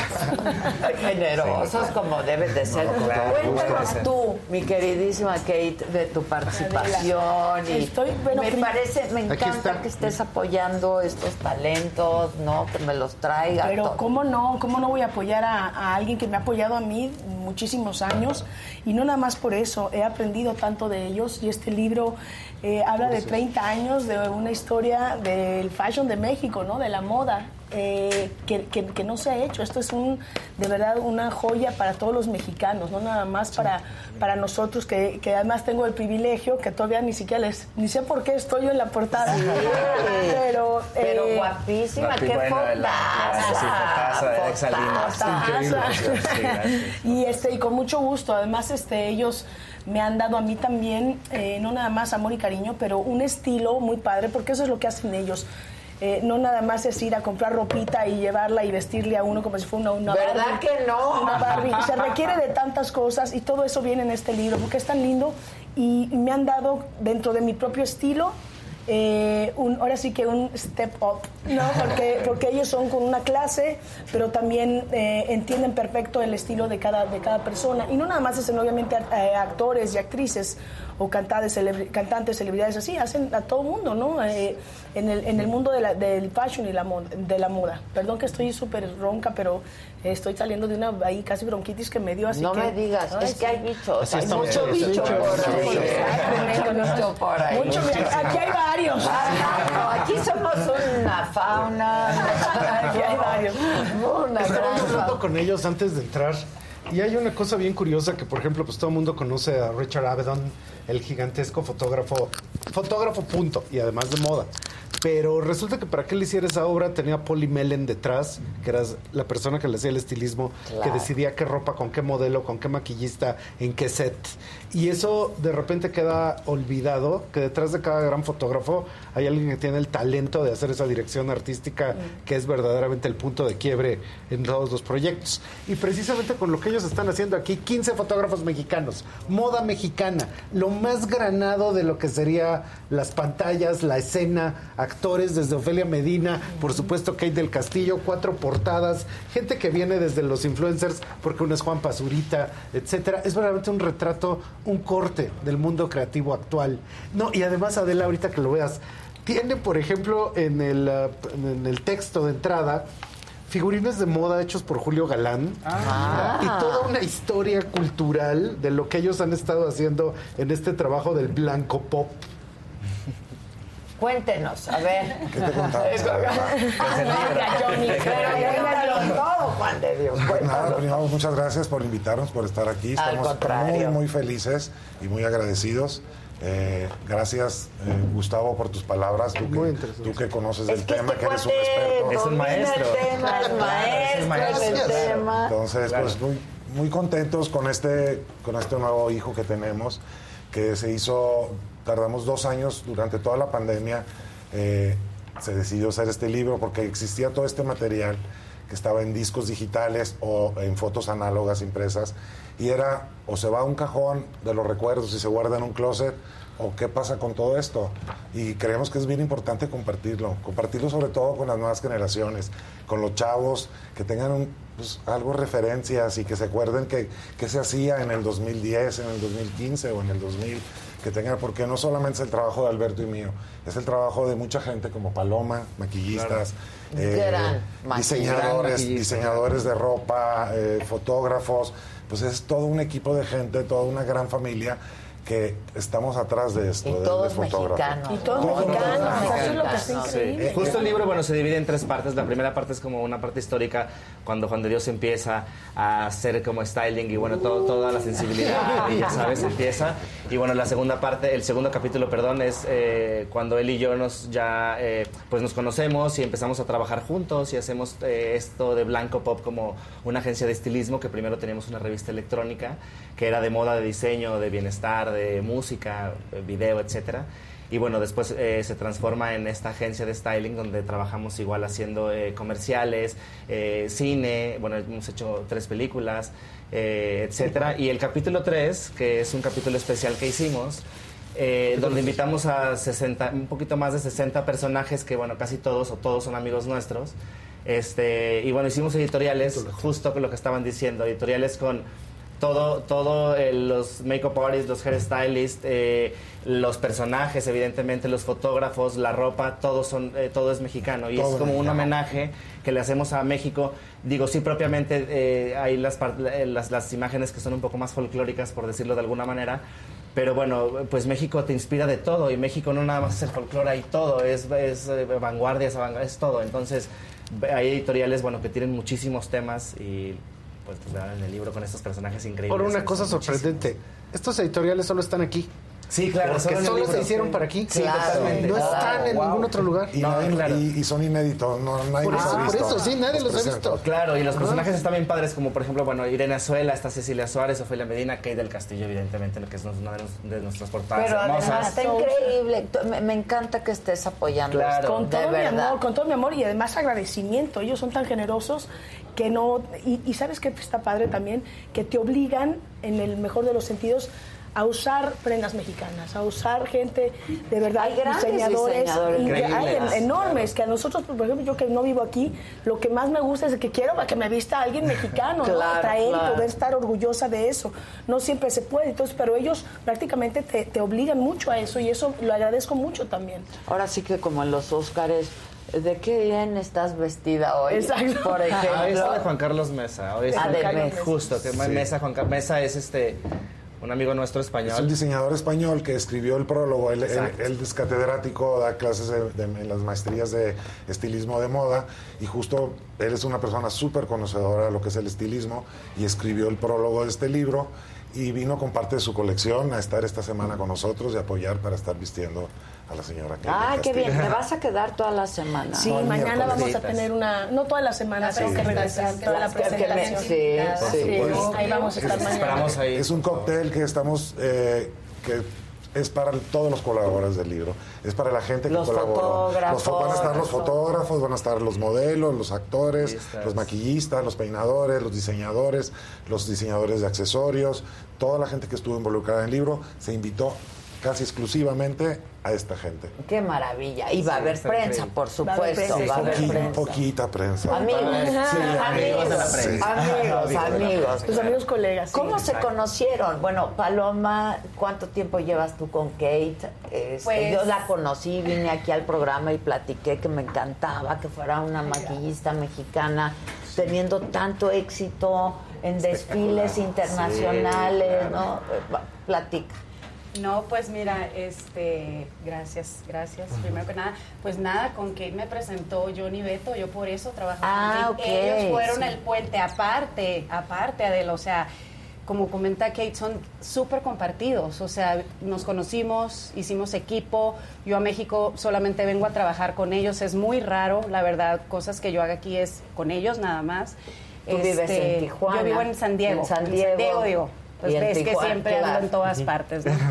este, trabajando. Y pues así fue como conocí a Kate, este, hace un par de años haciendo el, el editorial para el libro. A Kate le tomamos las fotos en Beverly Hills. Sí. Él voló a todo el equipo a Los pandemia. Ángeles Era porque era la pandemia. pandemia. Era pandemia. Entonces tuvimos que ir con Kate. Todos con COVID Y, test, o sea, con todo. Imagínate, ahí en el estándar, todos así Sí, con el sí. cubrebocas, haciéndonos test, o sea, así conocí a Sí, Kate, pues por así. ellos, y de ahí para el Real. Bueno, Lo me gustaría es comentarles historia. que Paloma es la, la- la maquillista que más de estos 60 personajes que se hicieron, ella es la, la que, que más tiene más, editoriales la que tiene. más editoriales era. En pocas palabras, pues fue la, la maquillista que más apoyó La el oficial. proyecto. La oficial, Prácticamente la oficial. Prácticamente, sí, claro. Y Todos, todos igual. Nosotros pues, convivimos mucho juntos, muchas veces son- esperamos muchas horas en las bambalinas o en camerinos y eso. Y pues de alguna manera trabajamos profesionalmente, pero también somos una familia. Llegamos a intimidar tanto. Con Kate recién, Beto y yo, primero hicimos, junto con Paloma, hicimos los premios Billboard, que ella fue la conductora del Latin Te vimos, Miami. te vimos, te pasamos. Siempre estamos ¿Cómo me veía? Y Paloma me maquilló y los señores me vistieron. No, mira, yo, eh, perdóname, no, No, termina, no, no, continúa. No, pues que nos fuimos después, no solamente hicimos los Billboards, sino hicimos toda la, su gira de prensa de La Reina del Sur, esa copita exitosa, súper de exitosa, increíble, que esta se la Increíble, tienen que recomendamos. verla, está Tienen que increíble. verla. Esta temporada está increíble. Y nos fuimos de gira con ella a, a, pues por Estados Unidos, estuvieron tres semanas, 21 días que estuvimos juntos, fuimos dos veces a Nueva York, fuimos a Jimmy Fallon, fuimos al Today Show. Pues, También te vimos. Qué bueno, y que estuvimos en Miami dos veces también, y también fuimos a Los Ángeles, o sea, anduvimos por todas Por todas por todo. Entonces, pues en algún momento llegamos a hacernos pues una familia. Bueno, y, y- y para poder vestir a alguien y maquillar a alguien, tienes que conocerla. Y sabes que son vibras también, ¿no? Gente que tienes muy cerca. Nosotros los actores tenemos muy cerca a esta gente que, que, que te conoce luego más. Ellos conocen más mi cuerpo que yo, de verdad. Sí, yo digo, ¿qué sí. talla soy? Sí. ¿No? Entonces, eh, ellos me conocen muy bien, saben lo que me queda. Yo no tengo un solo problema ni pregunto qué me van a poner porque ya sé que me van a vestir siempre con una... eh, Y que te va a quedar, Que, y que que me va a quedar, que voy a estar cómoda y con una elegancia sin sentirme disfrazada porque luego muchas veces uno se siente que está disfrazado. Sí, pues te ves muy bien, pero no me siento yo. Claro. Me siento disfrazada y ellos siempre han sabido lo que, lo que me gusta. Y te voy a decir una cosa, llegaron muy tarde a mi vida. Nunca es Ah. demasiado tarde, pero yo digo, llegaron, llegaron tarde porque me hubiera encantado que me vistieran desde mucho antes, porque dentro de la vida que llevamos en esto, quería, eh, tengo poco de conocerlos, ¿no? Ya varios años, Sí, pero... ya, y, y nos presentó Lidia Cacho. Lidia Cacho, Ah, eh, mira. Lidia. porque Yo no- le, le agradezco a Lidia muchas cosas en mi justo. Vida, obviamente, pero Sí, una de las que más es esto. Sí. Sí, es justo. Eh, nosotros nos conocimos por ella y yo creo que de hecho antes de trabajar nosotros nos hicimos amigos. Este, eh, digo, nos conocimos, platicamos y después se dio ya como el trabajo. Entonces eso, eso sirvió mucho, ¿sabes? Ha servido y sirve justo por eso, porque por la cercanía, porque prácticamente a veces ves a la gente. Pues, Pues estamos, es muy estás- íntimo es el muy trabajo. íntimo el Muy contacto. íntimo, te Nosotros- desvistes frente a ella. no, y solo eso, la tocamos, ¿me entiendes? te está Claro, tocando a alguien que claro. no, te está Claro. tocando Sí. gente, ¿me entiendes? Sí, y la vibra, tienes razón. Y la maquillista, el Y maquillista. cuando tienes o sea, un equipo, tú sabes, eh, Sí, cuando tienes sí, un sí, equipo sí. tan lindo que confías tanto, es la gente que está contigo, estuvimos 21 días pegados, que confías absolutamente todo, porque uno habla por teléfono, uno estar en tu casa, claro. te ven como dices desnuda, uno se desnuda en todos los En sentidos, los todos los sentidos. Y, y- y- y lo único que recibes es discreción, pero también una vibra tan linda y tan buena onda que se vuelven parte de tu familia. Se convierten, mira, en cómplices, confidentes, Oh, sí. terapeutas. Sin duda, sin, sin duda. duda. esa es la verdad, Sí, esa es sí, la verdad. sí. Este, Paloma, cuando yo te conocí, me, me estabas contando, y yo to- muy orgullosa, la verdad, y también hablé de Vanessa.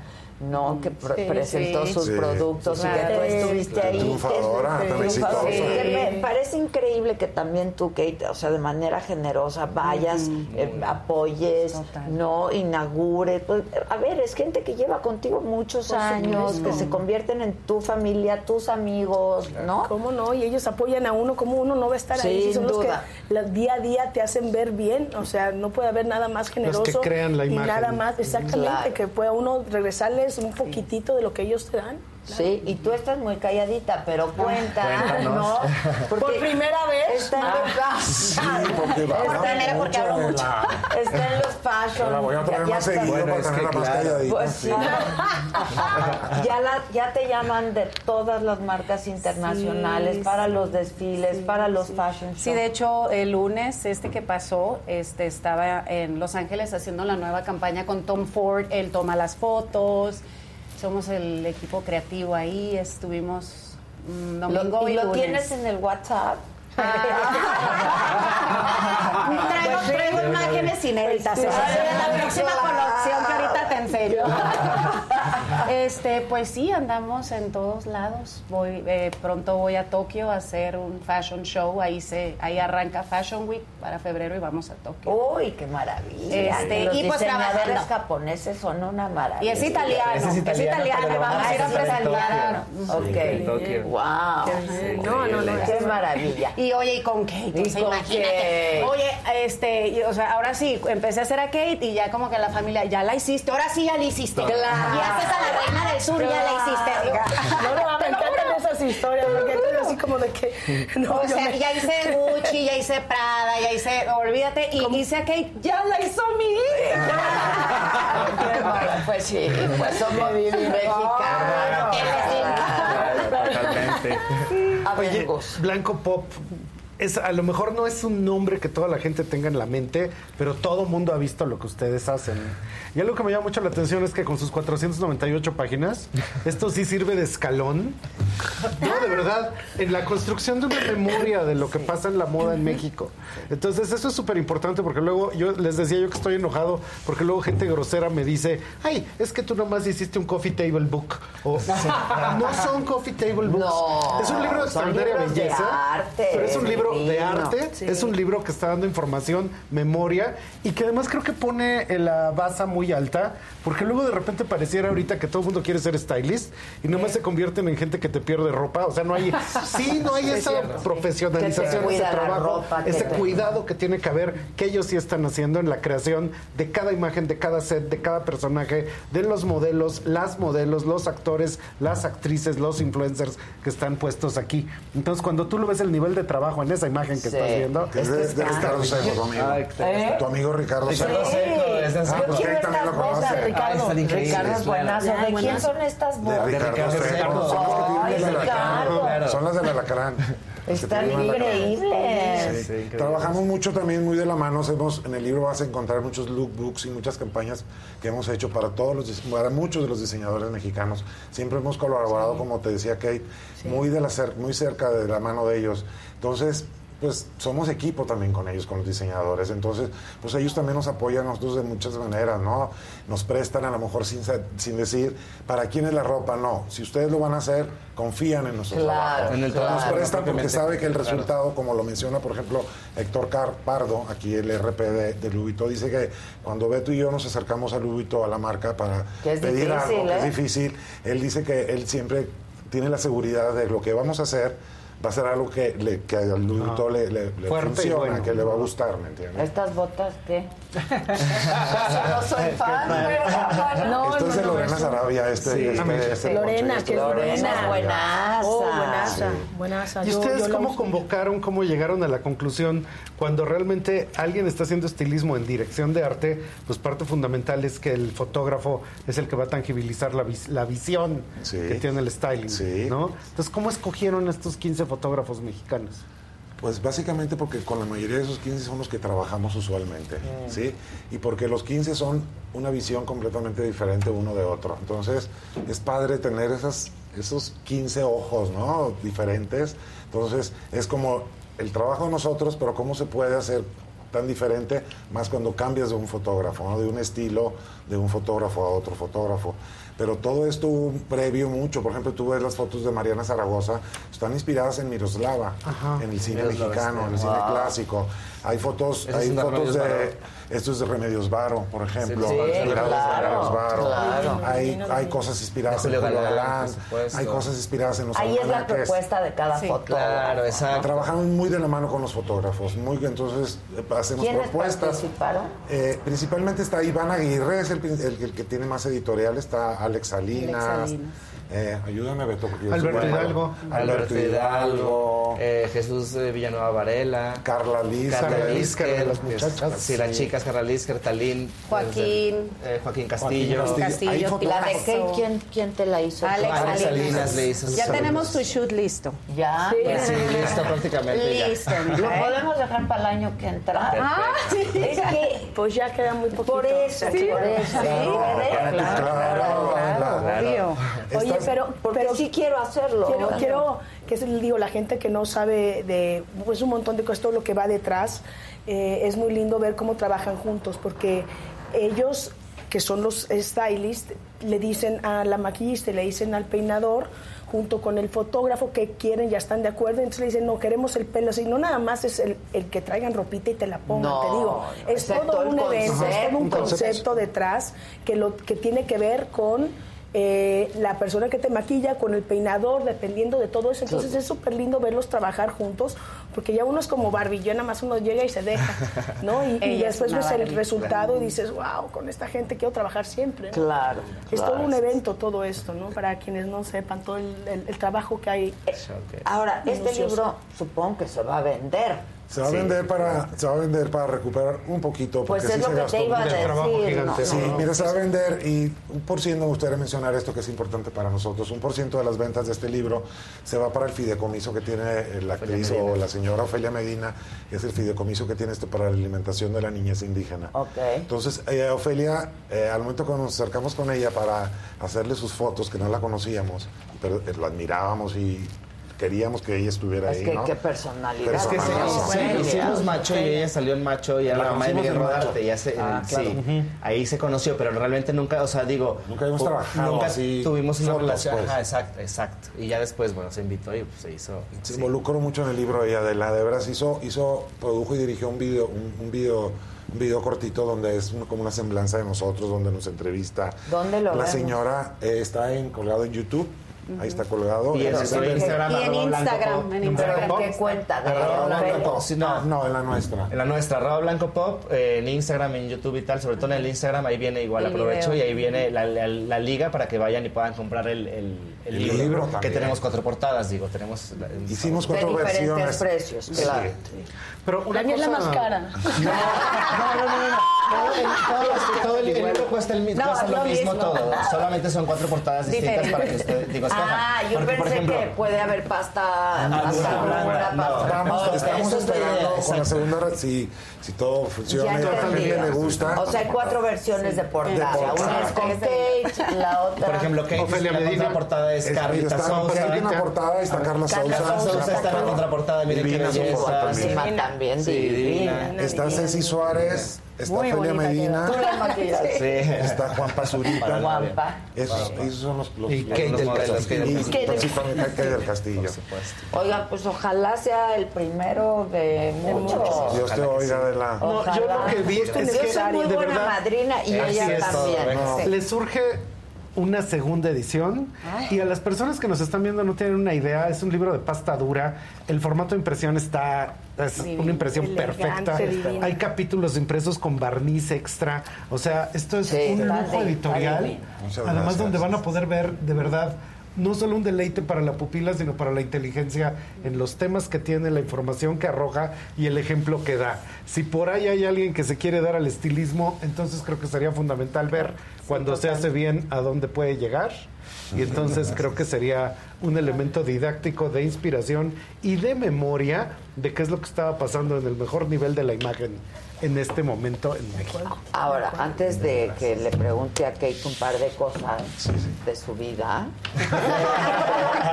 Este- a ver, esto lo podemos hacer cualquier persona, ¿no? No necesita ser una celebridad o ir a un evento, porque la gente quiere encontrar su estilo, ¿sabes? O sea, yo, y seguramente tú también, Gus, te encuentras con gente que te dice, pues es que no sé cómo, ¿Qué me queda o qué qué no me queda, queda? qué no me queda. Eh, compartía una, una frase de, de Iris Apfel el Sí, otro claro. día con el Sí. auditorio que decía la moda la compras, el estilo está en tu ADN, ¿no? Ah, O sea, totalmente. ese Totalmente. lo traes. Estoy completamente de acuerdo Solo hay con que eso. encontrarlo. Hay ¿no? que De pronto hay que y perder el miedo, ¿no? Y perder Es que la manera de encontrarlo es buscarlo y pues buscarlo pues a veces bueno la vas a la Hay vas que a pegar, pero hay que experimentar. Pues tú eres un gran ejemplo de eso. Sí. A mí me encanta. Siempre has tenido ¿no? tu estilo. Mi estilo, Siempre has tenido o sea, tu estilo, que es Pero tú mismo lo dices, o sea, cuando ya realmente lo construyes mayormente, es como construyes una leyenda, porque era Walking Legend. Era Walking Entonces, mi esto marca, de poder Walking caminar, Legend, de sí. cómo te ves, cómo te perciben y cómo construyes una imagen Claro. que es así, ahora sí que larger than life, pues tiene que ver con eso. No es nada más, ay, que me pongo. No, Ahora, es cómo construyes eh, esa cómo historia. la construyes, ¿no? Este la gente se puede acercar con ustedes. Este... Eh, regularmente no hacemos sociales y cosas, ni bodas ni cosas, es porque no tenemos tiempo. No, me, me lo puedo imaginar. Imagínate- Pero hay gente que lo hace. Sí, hay mucha gente profesional Mucha que es gente. especialista en hacer ese tipo de trabajos, inclusive en ir a los, a los armarios, a los closets, armar, les arman outfits, les hacen limpieza de que esto de plano ya vamos a regalarlo. a la O sea, yo hago eso con algunos amigos míos, ¿me entiendes? Él lo ha hecho, Yo sí, digo, Johnny a lo mejor no tiene tanta paciencia de ir a un closet meterse y estar...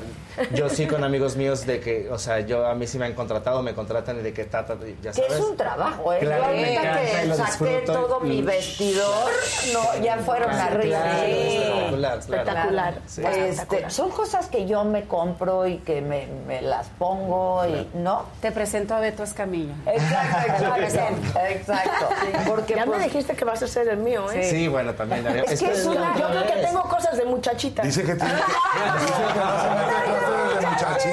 Y hacemos tu bazar, y hacemos Claro, tu pero es de que no, es que este no.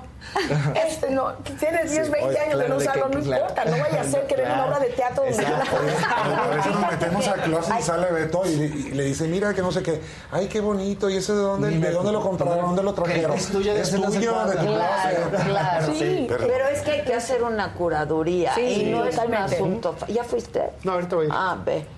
¿Verdad que quedó Increíble, No, claro, increíble. Unas piezas, asasas, No, wow. ¿Ya compraron? Muy adentro, nada más estuvimos viendo. Hay meses sin interés. Ya no Continúa la semana que entra. No, Ah, nada más, Pani, ya acabó. no, Ya pues, acabó. estos días. Ah, No, estos días, no, continúa la semana que Sí, entra. sí. Semana. Hasta agotar Toda la existencias. semana. Hasta agotar Pero es que existencias. dije, hasta agotar existencias se agotaron. Volví, Ya traer, no, claro. volví a traer. A Pero me di cuenta que ya no tengo apego, ¿eh? No, pero eso es Qué lo bueno, mejor. porque reciclas, la gente apegas, claro. vas por más y luego le das la vuelta. Eso es lo mejor, porque Ya además hay no mucha tengo gente apego. que la puedes hacer Claro. tan feliz, Y que lo de verdad está tan bien ¿verdad? puesto y que lo necesita. Y uno de repente, de verdad, tiene ahí uno años con la ropa que dices, yo también saco a veces unas cosas Yo así saqué gigantes tres gigantes maletas para las donarlas, Sí, ¿sabes? Sí, claro. como tres maletas enteras Sí. para donarlas. Claro, claro. Cosas de mis hijos que ya Sí, no les quedan, que es Sí, el sí, otro. Y de puras, y te vas deshaciendo un montón de cosas. Y mueves. Bueno, mueves Mueves energía. también La verdad poco, sí, mueves, claro. o sea, sacudes de pasadita. Sí, sí, sí. ¿No? Sí, claro. Este me recuerda no sé qué novio. Este no sé qué otra etapa. que De la cual no Mejor quiero no, hablar. claro. Este sí ya lleva en serio. No lo quiero ni ver. Desaparezcan. Pero es un trabajo hacer esa claro, curaduría. no, Yo ahorita, o sea, llevo días y es una Sí, no, eso es una sí. sí. Ahora, Paloma, tú sí este, te contratas. También cada vez tienes menos tiempo para hacer cosas como particulares. Sí, fíjate, de hecho, bodas hago bastantes. Destination Weddings, pues a veces no subo todo eso, pero a- amo hacer bodas. Pero obviamente yo estoy también ¿Tus novias? Mis novias son las más bonitas, la verdad, Este, la verdad. Creo que ya alguien te, te ganó esa frase. Alfonso, no. Ah, Guzmán.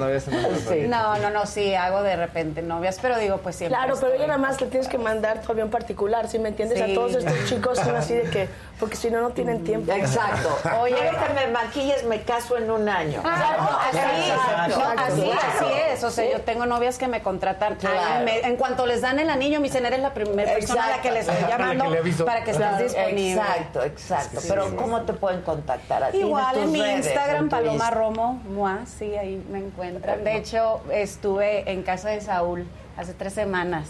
De con su Canelo. esposa maquillando, vimos Sí, en San Diego. Sí, claro. Sí, sí, ah, sí, mira. sí. Pues estuvo aquí la semana Sí, pasada. lo vi, ¿Lo sí, viste? me lo eché Ah, todo. Me lo eché todo, Ah, buenísimo. Sí, Sí, Sí, premios. eso, entonces lo entrevisté y fue una gran Y entrevista. estaba buenísimo. presentando su tequila. Ah, exacto. No, traía un drink, Ajá, ¿no? Hard seltzer. como, hard seltzer. seltzer. Pero- Sí, seltzer, como un sí. seltzer, sí. Eh, hicimos una apuesta que el Ya Canelo va a vi, perder. ya vi. Ajá. Tristemente, Ya vi. el Canelo va a perder. Ay, sí, me acordé, me acordé antier. ¿Verdad? Me acordé. Sí, sí, sí. sí. De la Pues- apuesta. Pues, cómo no, cómo no, con la selección. Híjole. Sí. Mira, un rosita para Kate. ¿Qué dice? Qué buen programa, felicidades. Ayer por fin probamos, probamos el tequila Honor Cristalino. Muy bueno, Kate. Ya te iba a decir, Sí, dije Saúl con su tequila, que Claro. No, pero Saúl hizo como drinks. Margarita. Pero él es exacto, es un seltzer casual en su lata. En su lata. Entonces también. Se la perdonamos. Le ¿no? puse tu tequila. Te voy a decir, exacto. Pero muchas gracias por el piropo, gracias. Sí, está bien lindo mi tequila. Sí, riquísima, Muy deliciosa de-. Del- líquido. Es, de verdad es un gran tequila, es un tequila premium que no tiene los precios esos que tienen todo el mundo. Y pues bueno, era para mis paisanos ahí en Estados Unidos. Obviamente ahorita ya está en todas partes, eh, en todos otros países, pero eh, poco a poquito ahí vamos para poder literal estar en todas partes. Claro, ¿no? Porque claro. la gente sabe mucho del tequila, pero no lo encuentras muy fácil. Así que estamos trabajando en eso. Oye, estás trabajando en eso y en otras cosas, en muchas cosas y de manera muy exitosa. Estoy trabajando en Un trabajo mi vida, un trabajo interno importante. Puta, qué hueva. No, me, me- me quedo 20 minutos y luego ya exteriorizo. Exacto, ya. No, este, a ver, La Reina del Sur con un exitazo. Luego estuviste en Londres porque chateábamos, Sí, ¿no? sí, sí. A ver, cuenta, cuenta. Llegué a Londres a hacer una, una película, eh, una película americana basada en una novela cubana. Así que eh, me habló, es una, es una comedia romántica de una chiquita de 17 años. Ya, este, y, y la verdad la pasé muy bien. Eh, llegué cuando la reina vivía y, y me fui ya sin reina, fíjate. Te tocó, sí, me, tocó- me tocó claro. allá la muerte de la reina y como mi mamá, pues la única reina que que conoce soy yo, Ah. voy, a ser, voy a ser la única reina. Dijeron, la reina se murió en Londres. Mi mamá, ¡ah! y yo, mami, hay otras reinas. no, existe la reina. Ay, como estás en Londres, yo me volví loca. Ay, cómo me moría de la risa con los padres, ¿no? Sí, como son lo máximo papás, que, claro. que siempre vas a ser su chiquita, no importa la edad que tenga, uno que esté ya uno bien lagartona, como decimos por ahí. Eh, así que estuve en, Londres con eso, regresé y estoy ya, el- luego, luego la promoción de, de La Reina y pues ya levantando mi proyecto que vine a hacer acá, que es eh, con mi productora, eh, hicimos una serie que es un Ana Karenina moderno, que es Ah, un qué formato de Endemol Australia, que hicieron en, en- en, pues, en Australia, en inglés, y ahora nosotros la- lo trajimos para, para México, son seis capítulos, se llama eh, Volver a Caer. Anda. Y está, son seis capítulos, va a estar en pantalla. Así es que ya vendremos a hacer toda la promoción de eso, que mira, de las cosas que he visto en español y no es por nada, esta tiene una calidad y una elegancia y una serie tan, tan bonita, pues bueno. Obviamente es Leo Tolstoy. Pues, pues. pero, pero, y sabemos todos en qué, en qué acaba, pero de, de un nivelazo. Y lo más fuerte es que no tuvimos que cambiar muchas cosas, fíjate, como muchas cosas no han cambiado desde entonces acerca de lo que se refiere a la mujer, ¿no? Y por todas las cosas que pasa a una mujer, sobre todo si una mujer infiel. Este, entonces tocamos temas también como la bulimia, el, el, el, el postpartum depression, como se el, baby blue, que le dicen la depresión postpartum. Eh, va- varias cosas ahí interesantes, así que espero que, que la gente quede muy, muy contenta. Es ¿Eso un- dónde lo vamos a ver? en pantalla. Ok. En pantalla, en Estados Unidos. Claro, es que pantalla ahora compró VIX. O VIX compró pantalla, no sé, ya está- en un relajo con todas estas, pero yo estoy muy agradecida, así que es, un, es una parte de VIX Plus, que es como la parte nueva. Y este, ¿Cuándo se estrena? eh, creo que se estrena el 22 de enero, si mal no recuerdo. Así es que ya vendré, voy a estar aquí en promoción. Mira, Entiendo. a mí es lo que les comentaba, que a mí me da mucha tristeza que, y siempre me quejo, siempre que vengo a México, que me entrevistan, me quejo lo mismo, pero voy a seguir quejando. A ver. Que nunca me llaman para trabajar en México. Entonces, ahora que yo ya tengo una productora, pues... ¿Vas a tra- trabajar? Voy a trabajar en México, me provoco yo mis propios trabajos aquí en México y a eso vine a hacer esta pues, serie. ¿Cómo es eso de que no te llaman para trabajar? ¿Sabes qué? Que no, no, no lo Yo creo y quiero pensar que de pensar que. Ay, está en Estados Unidos. Y va a cobrar Va a carísimo. cobrar, es carísima de París o, o está muy ocupada o nos va a mandar. Y la verdad es que no, luego uno quisiera estar trabajando y haciendo cosas en su propio país, un país que amo con toda mi alma, ¿no? Y que me salí por, por causas de fuerza mayor porque uno quiere buscar mejores oportunidades, las cuales se me dieron. Pero sea triste tenerte que ir de tu país a buscar nueva- m- mejores oportunidades. Aspirar. Aspirar. Aspirar. Entonces yo sí es bueno aspirar. quiero pensar, eso sí, depende, depende que aspires, comadre. Sí, No, es que aquí a los aspiracionistas se No, nos totalmente. cataloga como, ¿no? No, Sí, totalmente. y además también, también yo me fui a una etapa en la que mi nombre pues era como eh, ya tenía un nombre en telenovelas, porque empecé en telenovelas y a mucha honra, además me encanta porque aprendí muchísimo. Y entonces como la gente de cine estaba muy eh, divorciada en ese momento. Pero muy. Muy, y, allí- y todavía yo creo que un poco, hay, hay mucho ahí... Estigma ahí. Sí, mucho estigma de todo eso, ¿no? Y tengo yo tantos años de no hacer una telenovela, pero me siguen diciendo yo cuando llego acá que soy la actriz de telenovelas, que me parece muy bien, no tengo ningún problema.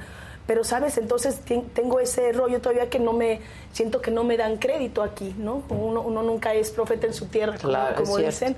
No porque sea yo profeta, pues, pero, pero entonces me, me- me he resentido un poco, la Oye, verdad. pero no eso. cobras carísimo. No. Pues deberías, ¿no? Cobro lo que cobro lo que tengo que, cobrar. Como dicen, uno no gana lo que lo que se merece, sino lo que negocia. Así, Pues sí, y soy buena uno- negociadora. Pues es que, a ver, Sí, no. Pero uno una se cosa, va es depende, a mí me llaman para un buen proyecto, y yo sé el Ah, cine claro. mexicano, sé que no son los presupuestos, y yo, uno feliz con tal de hacer un buen proyecto, de hacer, es como esto, ¿no? Claro. No voy a andar cobrando, o sea, uno hace las cosas también por gusto, seas y estés donde estés. Claro. ¿No? Entonces eso Porque es también. lo que te apasiona. Entonces, lo que me si apasiona. te cae un buen proyecto. Lo único que sé hacer, pues, pues imagínate. Claro. Oye, este. ¿Y de amores? Pues de amores, fíjate que después, vamos a mirar, la comadre. este, después de como que ya lleva, ya te perdí la cuenta como de nueve años de, pues de salir, sí, co- obviamente salía con, con gente aquí y allá, pero por primera vez después de, de muchos años encontré a un chico maravilloso de Cuernavaca, Morelos. ¡Guau! Este, he estudiado en el CCC, es un fotógrafo muy, muy lindo, él fotografió La Reina del Sur 3, que está espectacular. Se gracias a la conocieron en el set. Ahí sí. Le dije, déjame ver cómo salga al aire, a ver qué, qué tan mal me veo. Y ya veo si te digo que sí o no. Ve qué guapa te ves, qué bien iluminados Que bien estamos. ilumi- Oye, ah, no, aquí Sí. tienes un súper, una súper Wow. iluminación, ¿eh? Muy de cine, Me con encanta, mucha- no, me encanta profundidad, profundidad, tiene todo, pero uno se ve muy linda. Como decía una actriz, mira, la profundidad, dámela aquí, dámela acá, pero la cara lisita, por favor. Sí, sí, sí. No, muy linda tu iluminación, la verdad que sí. Qué bueno que estás enamorada, qué bueno Sí, que estás muy contenta. emparejada. Oye, de las lagartonas ya no queda nada, ¿no? Ya no quedan ninguna lagartona. Ya no, nomás no. nos quedan dos. Nos. No, pues ahí andan, nos hemos, la verdad es que también la vida te va llevando por, Por otras, otras, por sí. otra, por Es otras cierto. cosas. Yo las voy a querer toda mi vida a ellas porque son parte de mi vida y uno no puede nada más decir que no, Que no pasó. que ya no Que pasó, acabó. ¿no? Hay una historia ahí, las quiero mucho y, y- y eso, pero pues nos hemos ido por diferentes caminos también. Oye, ¿cuándo me das una entrevista? ¿Y esto qué es? No, no. Esto, esto venimos a promover a Estoy de los acuerdo. muchachos, ¿Sabes qué? Te a deberías de compartir venir, el te talento. deberías de venir a Los Ángeles, así no nos va a costar tanto palomita. A es muy ¿no? claro. Y, este, y te vienes a mi casa te- con mucho gusto. Ya hicimos Y ahí- esa entrevista, ya ya, hicimos te una, cambiaste de casa. No, sigo en la misma tan casa. bonita en la misma casa, la Ay, verdad. muchas sí, gracias. Pues, súper con, con mucho, bonitas. con mucho Este, esfuerzo. Pero si vas a estar aquí esta semana y tienes un ratito, tenemos otro set por ahí. Ya, ya, ya, ya lo vi, ya estuve ahí de me- Yo de quiero decirles, se los comentaba que Kate fue madrina de este proyecto. Sí, hace en la que plata- ocho años ya. Siete. Siete, wow. Este, Era la plataforma nada más, ¿no? Hace cinco abrimos el canal. Ah. Este. Y bueno, pues es- esto es lo que se ha logrado a partir de esa entrevista. Fue la primera entrevista que subimos al portal, ¿no? Sí, Este, me- siento que muy orgullosa de eso. Yo muy orgullosa de ti siempre. Este, la verdad es que hemos sobrepasado momentos difíciles ¿Cómo las no? dos, en todo sentido. Y tú siempre has sido, te- te- siempre has estado muy, no nada más que muy linda conmigo, porque no tendrías por qué ser mala onda, no es, no es que uno sea lindo o no, eh, te ha interesado lo que ha pasado conmigo y Siempre. eso voy a estar agradecida siempre. Siempre, yo contigo. Muchas gracias, Kate. Pero si tienes un ratito, hacemos una Te lo- entrevista te- por ahí. Por supuesto que sí. En esta ocasión no puedo porque me voy pasado mañana y estos me Ah, traen. ya te vas. Ajá, pero voy a regresar. Para la promoción. Sí. Pero si no, yo voy a Los Ángeles También, por Adela. también, no, mi hija está ¿vienes? viviendo ahí. Ah, sí. Mi hija estudió cine. Bueno, te voy a contactar. Pues lo que le voy a decir que necesite- te No creo que busque. necesite mucho, pero lo que necesite yo estoy ahí. No, no, bueno, pues tú estás Con haciendo lo que a ella le gusta. Con y mucho sí, gusto, sí, claro que sí, qué y es bien. bien talentosa, además. No lo dudo, Bien no talentosa. Qué padre. Estas wow. nuevas generaciones, Sí, la sí. verdad, a mí me escribe increíble. Y este, vienen superdotados todos, de verdad. Yo estoy. Porque mi novio también es de nueva generación. Bien, Kate, bien, Kate. Por eso me veo tan, tan, tan, tan joven. Como debe Pero, Bien, pero ¿sabes? Eso es muy sí. lindo. ¿no? Y. No, esto todo eso es un chavo bien preparado. Vienen todos bien preparados y eso me encanta, me, me encanta que tengan una cultura y eso es importantísimo. Pues sí, sin duda. Y traen muy buen chip. Mi hija se encargó de hacer todos Todo. los sets, ¿no? Oh, wow. El diseño. ¿Vieron Lucifer?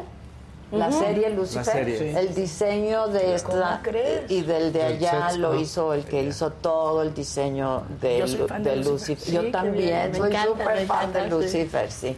A propósito de Ana Karenina, vi una serie ayer este que se llama Sangre, Sexo y Sangre, Sexo. No, pues ya con eso. Sex Ya, ya la quiero ver. ya. and Royalty, creo. Ah, Este está en Netflix y es de la historia de Ana Bolena. Ay, guau. Está increíble, son tres capítulos nada más, es una docuserie. Está, Ah, es docuserie. Ah, qué bien. pero Está muy bien hecha, muy, muy, muy bien hecha. Este, conoces al personaje de Ana Bolena. Es que Ana Bolena. Blood, Sex and wow. Royalty. Wow. Wow. Pero ¿cómo se llama la serie? Ana Blood, Bolena. Sex and Royalty. Ah. Sangre, Sangre, sexo y realeza. Sí, realeza. Tal cual como dijiste. Como and lo Royalty. dije, ¿verdad? Sí, sangre, sexo y realeza. Sí. Este y eh, está muy buena, véanla, porque esto que decías que todavía sigue esta problemática tan actual. ¿no? Con las Increíble. mujeres, etcétera.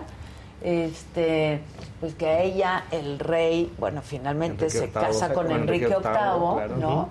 Eh, pero Enrique VIII quería un heredero hombre, Sí, a fuerzas, claro. a fuerzas. Y entonces ella tiene una hija primero y luego tiene un aborto espontáneo y luego Sí, nunca ¿no? alcanza a tener el hijo y lo que y, y le, la- le cortan la cabeza por instrucciones del rey no este lo que nunca se enteró Ana Bolena que su hija Isabel fue reina de Inglaterra ¿no? Isabel I Oh, es una wow, gran historia Sí, sí, ¿no? padre. este véanla porque está Wow, muy buena Que, tampoco ha cambiado sí. mucho nada, ¿no? Siguen, siguen cortando cabezas los, es lo los que te reyes. digo, es lo que es lo que te digo, Sí, es lo que te digo. Sí. Oye, este, ¿y tu pa cómo está?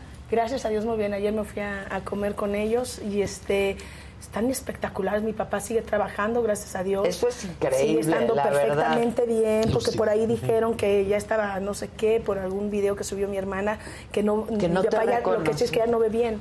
Entonces, este, no me, no me reconoció en ese momento, pero lo que sea, pero entonces hacen, ya lo han matado como tres veces, que es una cosa que yo digo que, que a mí me han matado también ya tres veces, pero bueno, mi, mi papá, imagínate, ¿no? Claro que le, le afecta eso a todo el mundo. Han hablado mis, mm, no, tenemos familia por todas partes, en Torreón, así hablan así de que con, con mi mamá y mi mamá no, pero de momento, claro que mi mamá, es, ay, no, si está Pues aquí al lado de mí. Ay, no. Exacto, es pero es terrible, es terrible y que ya está no sé qué y que está luci- eh, pero mi papá está más cuerdo que nunca. Con los ¿Qué edad tiene? 88.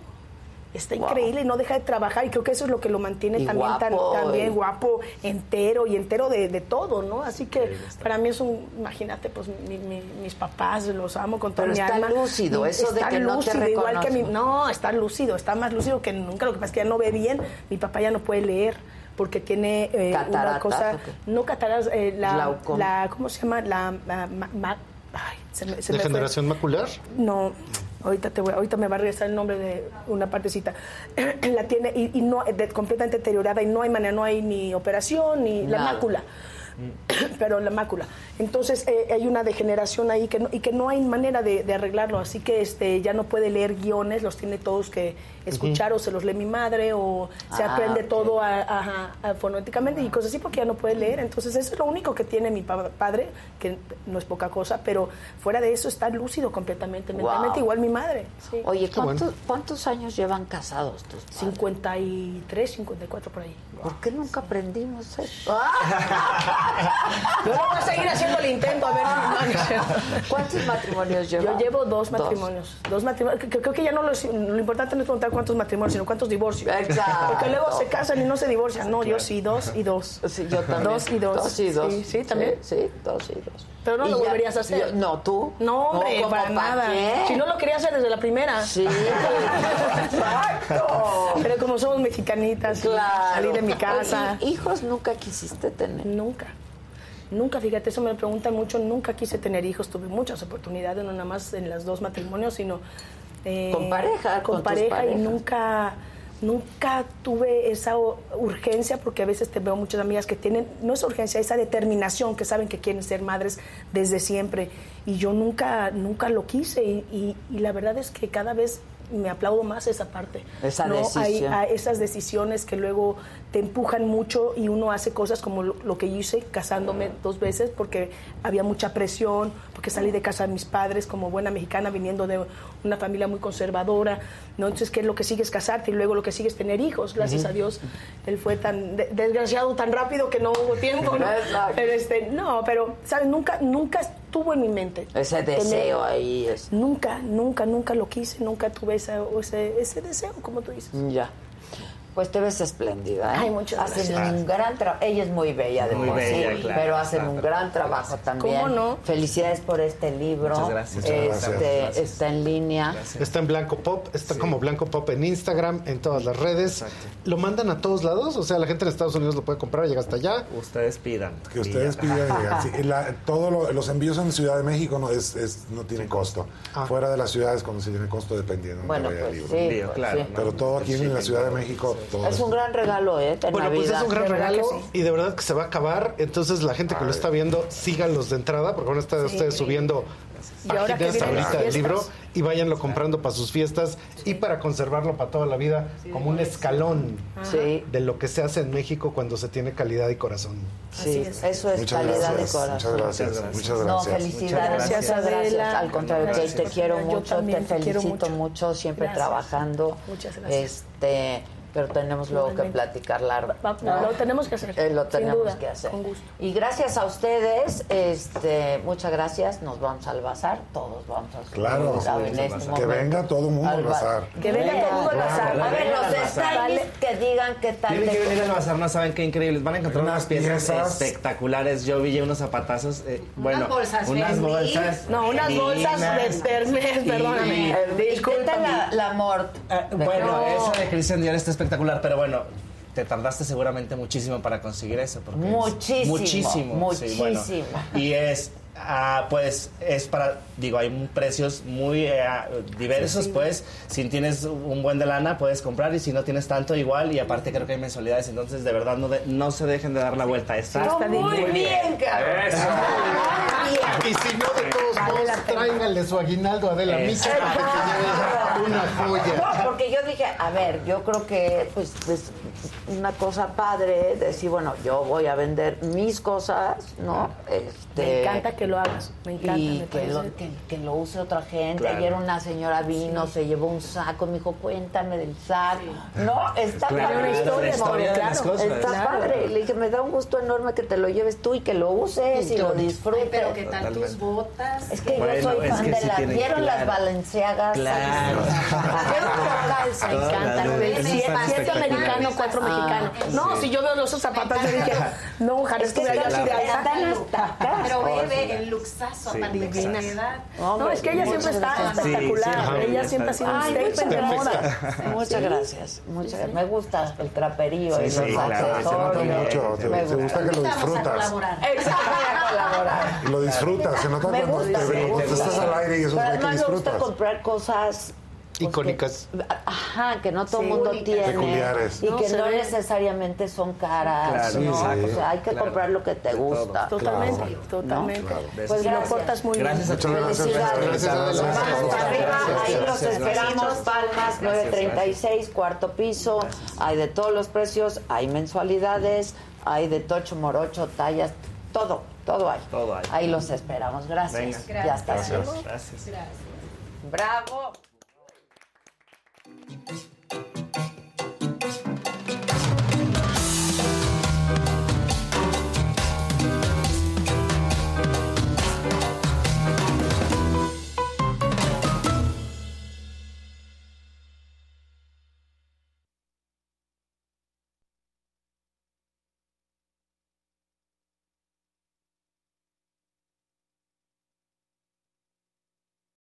Algunos les gusta hacer limpieza profunda cada sábado por la mañana. Yo prefiero hacer un poquito cada día y mantener las cosas frescas con Lysol. Las toallitas desinfectantes de Lysol hacen súper conveniente limpiar superficies como controles remotos, tabletas, celulares y más, eliminando el 99.9% de virus y bacterias. No solo limpies, limpia con Lysol. Con Verizon, mantenerte conectado con tus seres queridos es más fácil de lo que crees. Obtén llamadas a Latinoamérica por nuestra cuenta con Globo Choice por tres años con una línea nueva en ciertos planes al Nemery. Después, solo 10 dólares al mes. Elige entre 17 países de Latinoamérica como la República Dominicana, Colombia y Cuba. Visita tu tienda Verizon hoy. Escoge uno de 17 países de Latinoamérica y agrega el plan Globo Choice elegido en un plazo de 30 días tras la activación. El crédito de 10 dólares al mes se aplica por 36 meses. Se aplica en términos adicionales. Se incluye hasta 5 horas al mes al país elegido. Se aplican cargos por exceso de uso.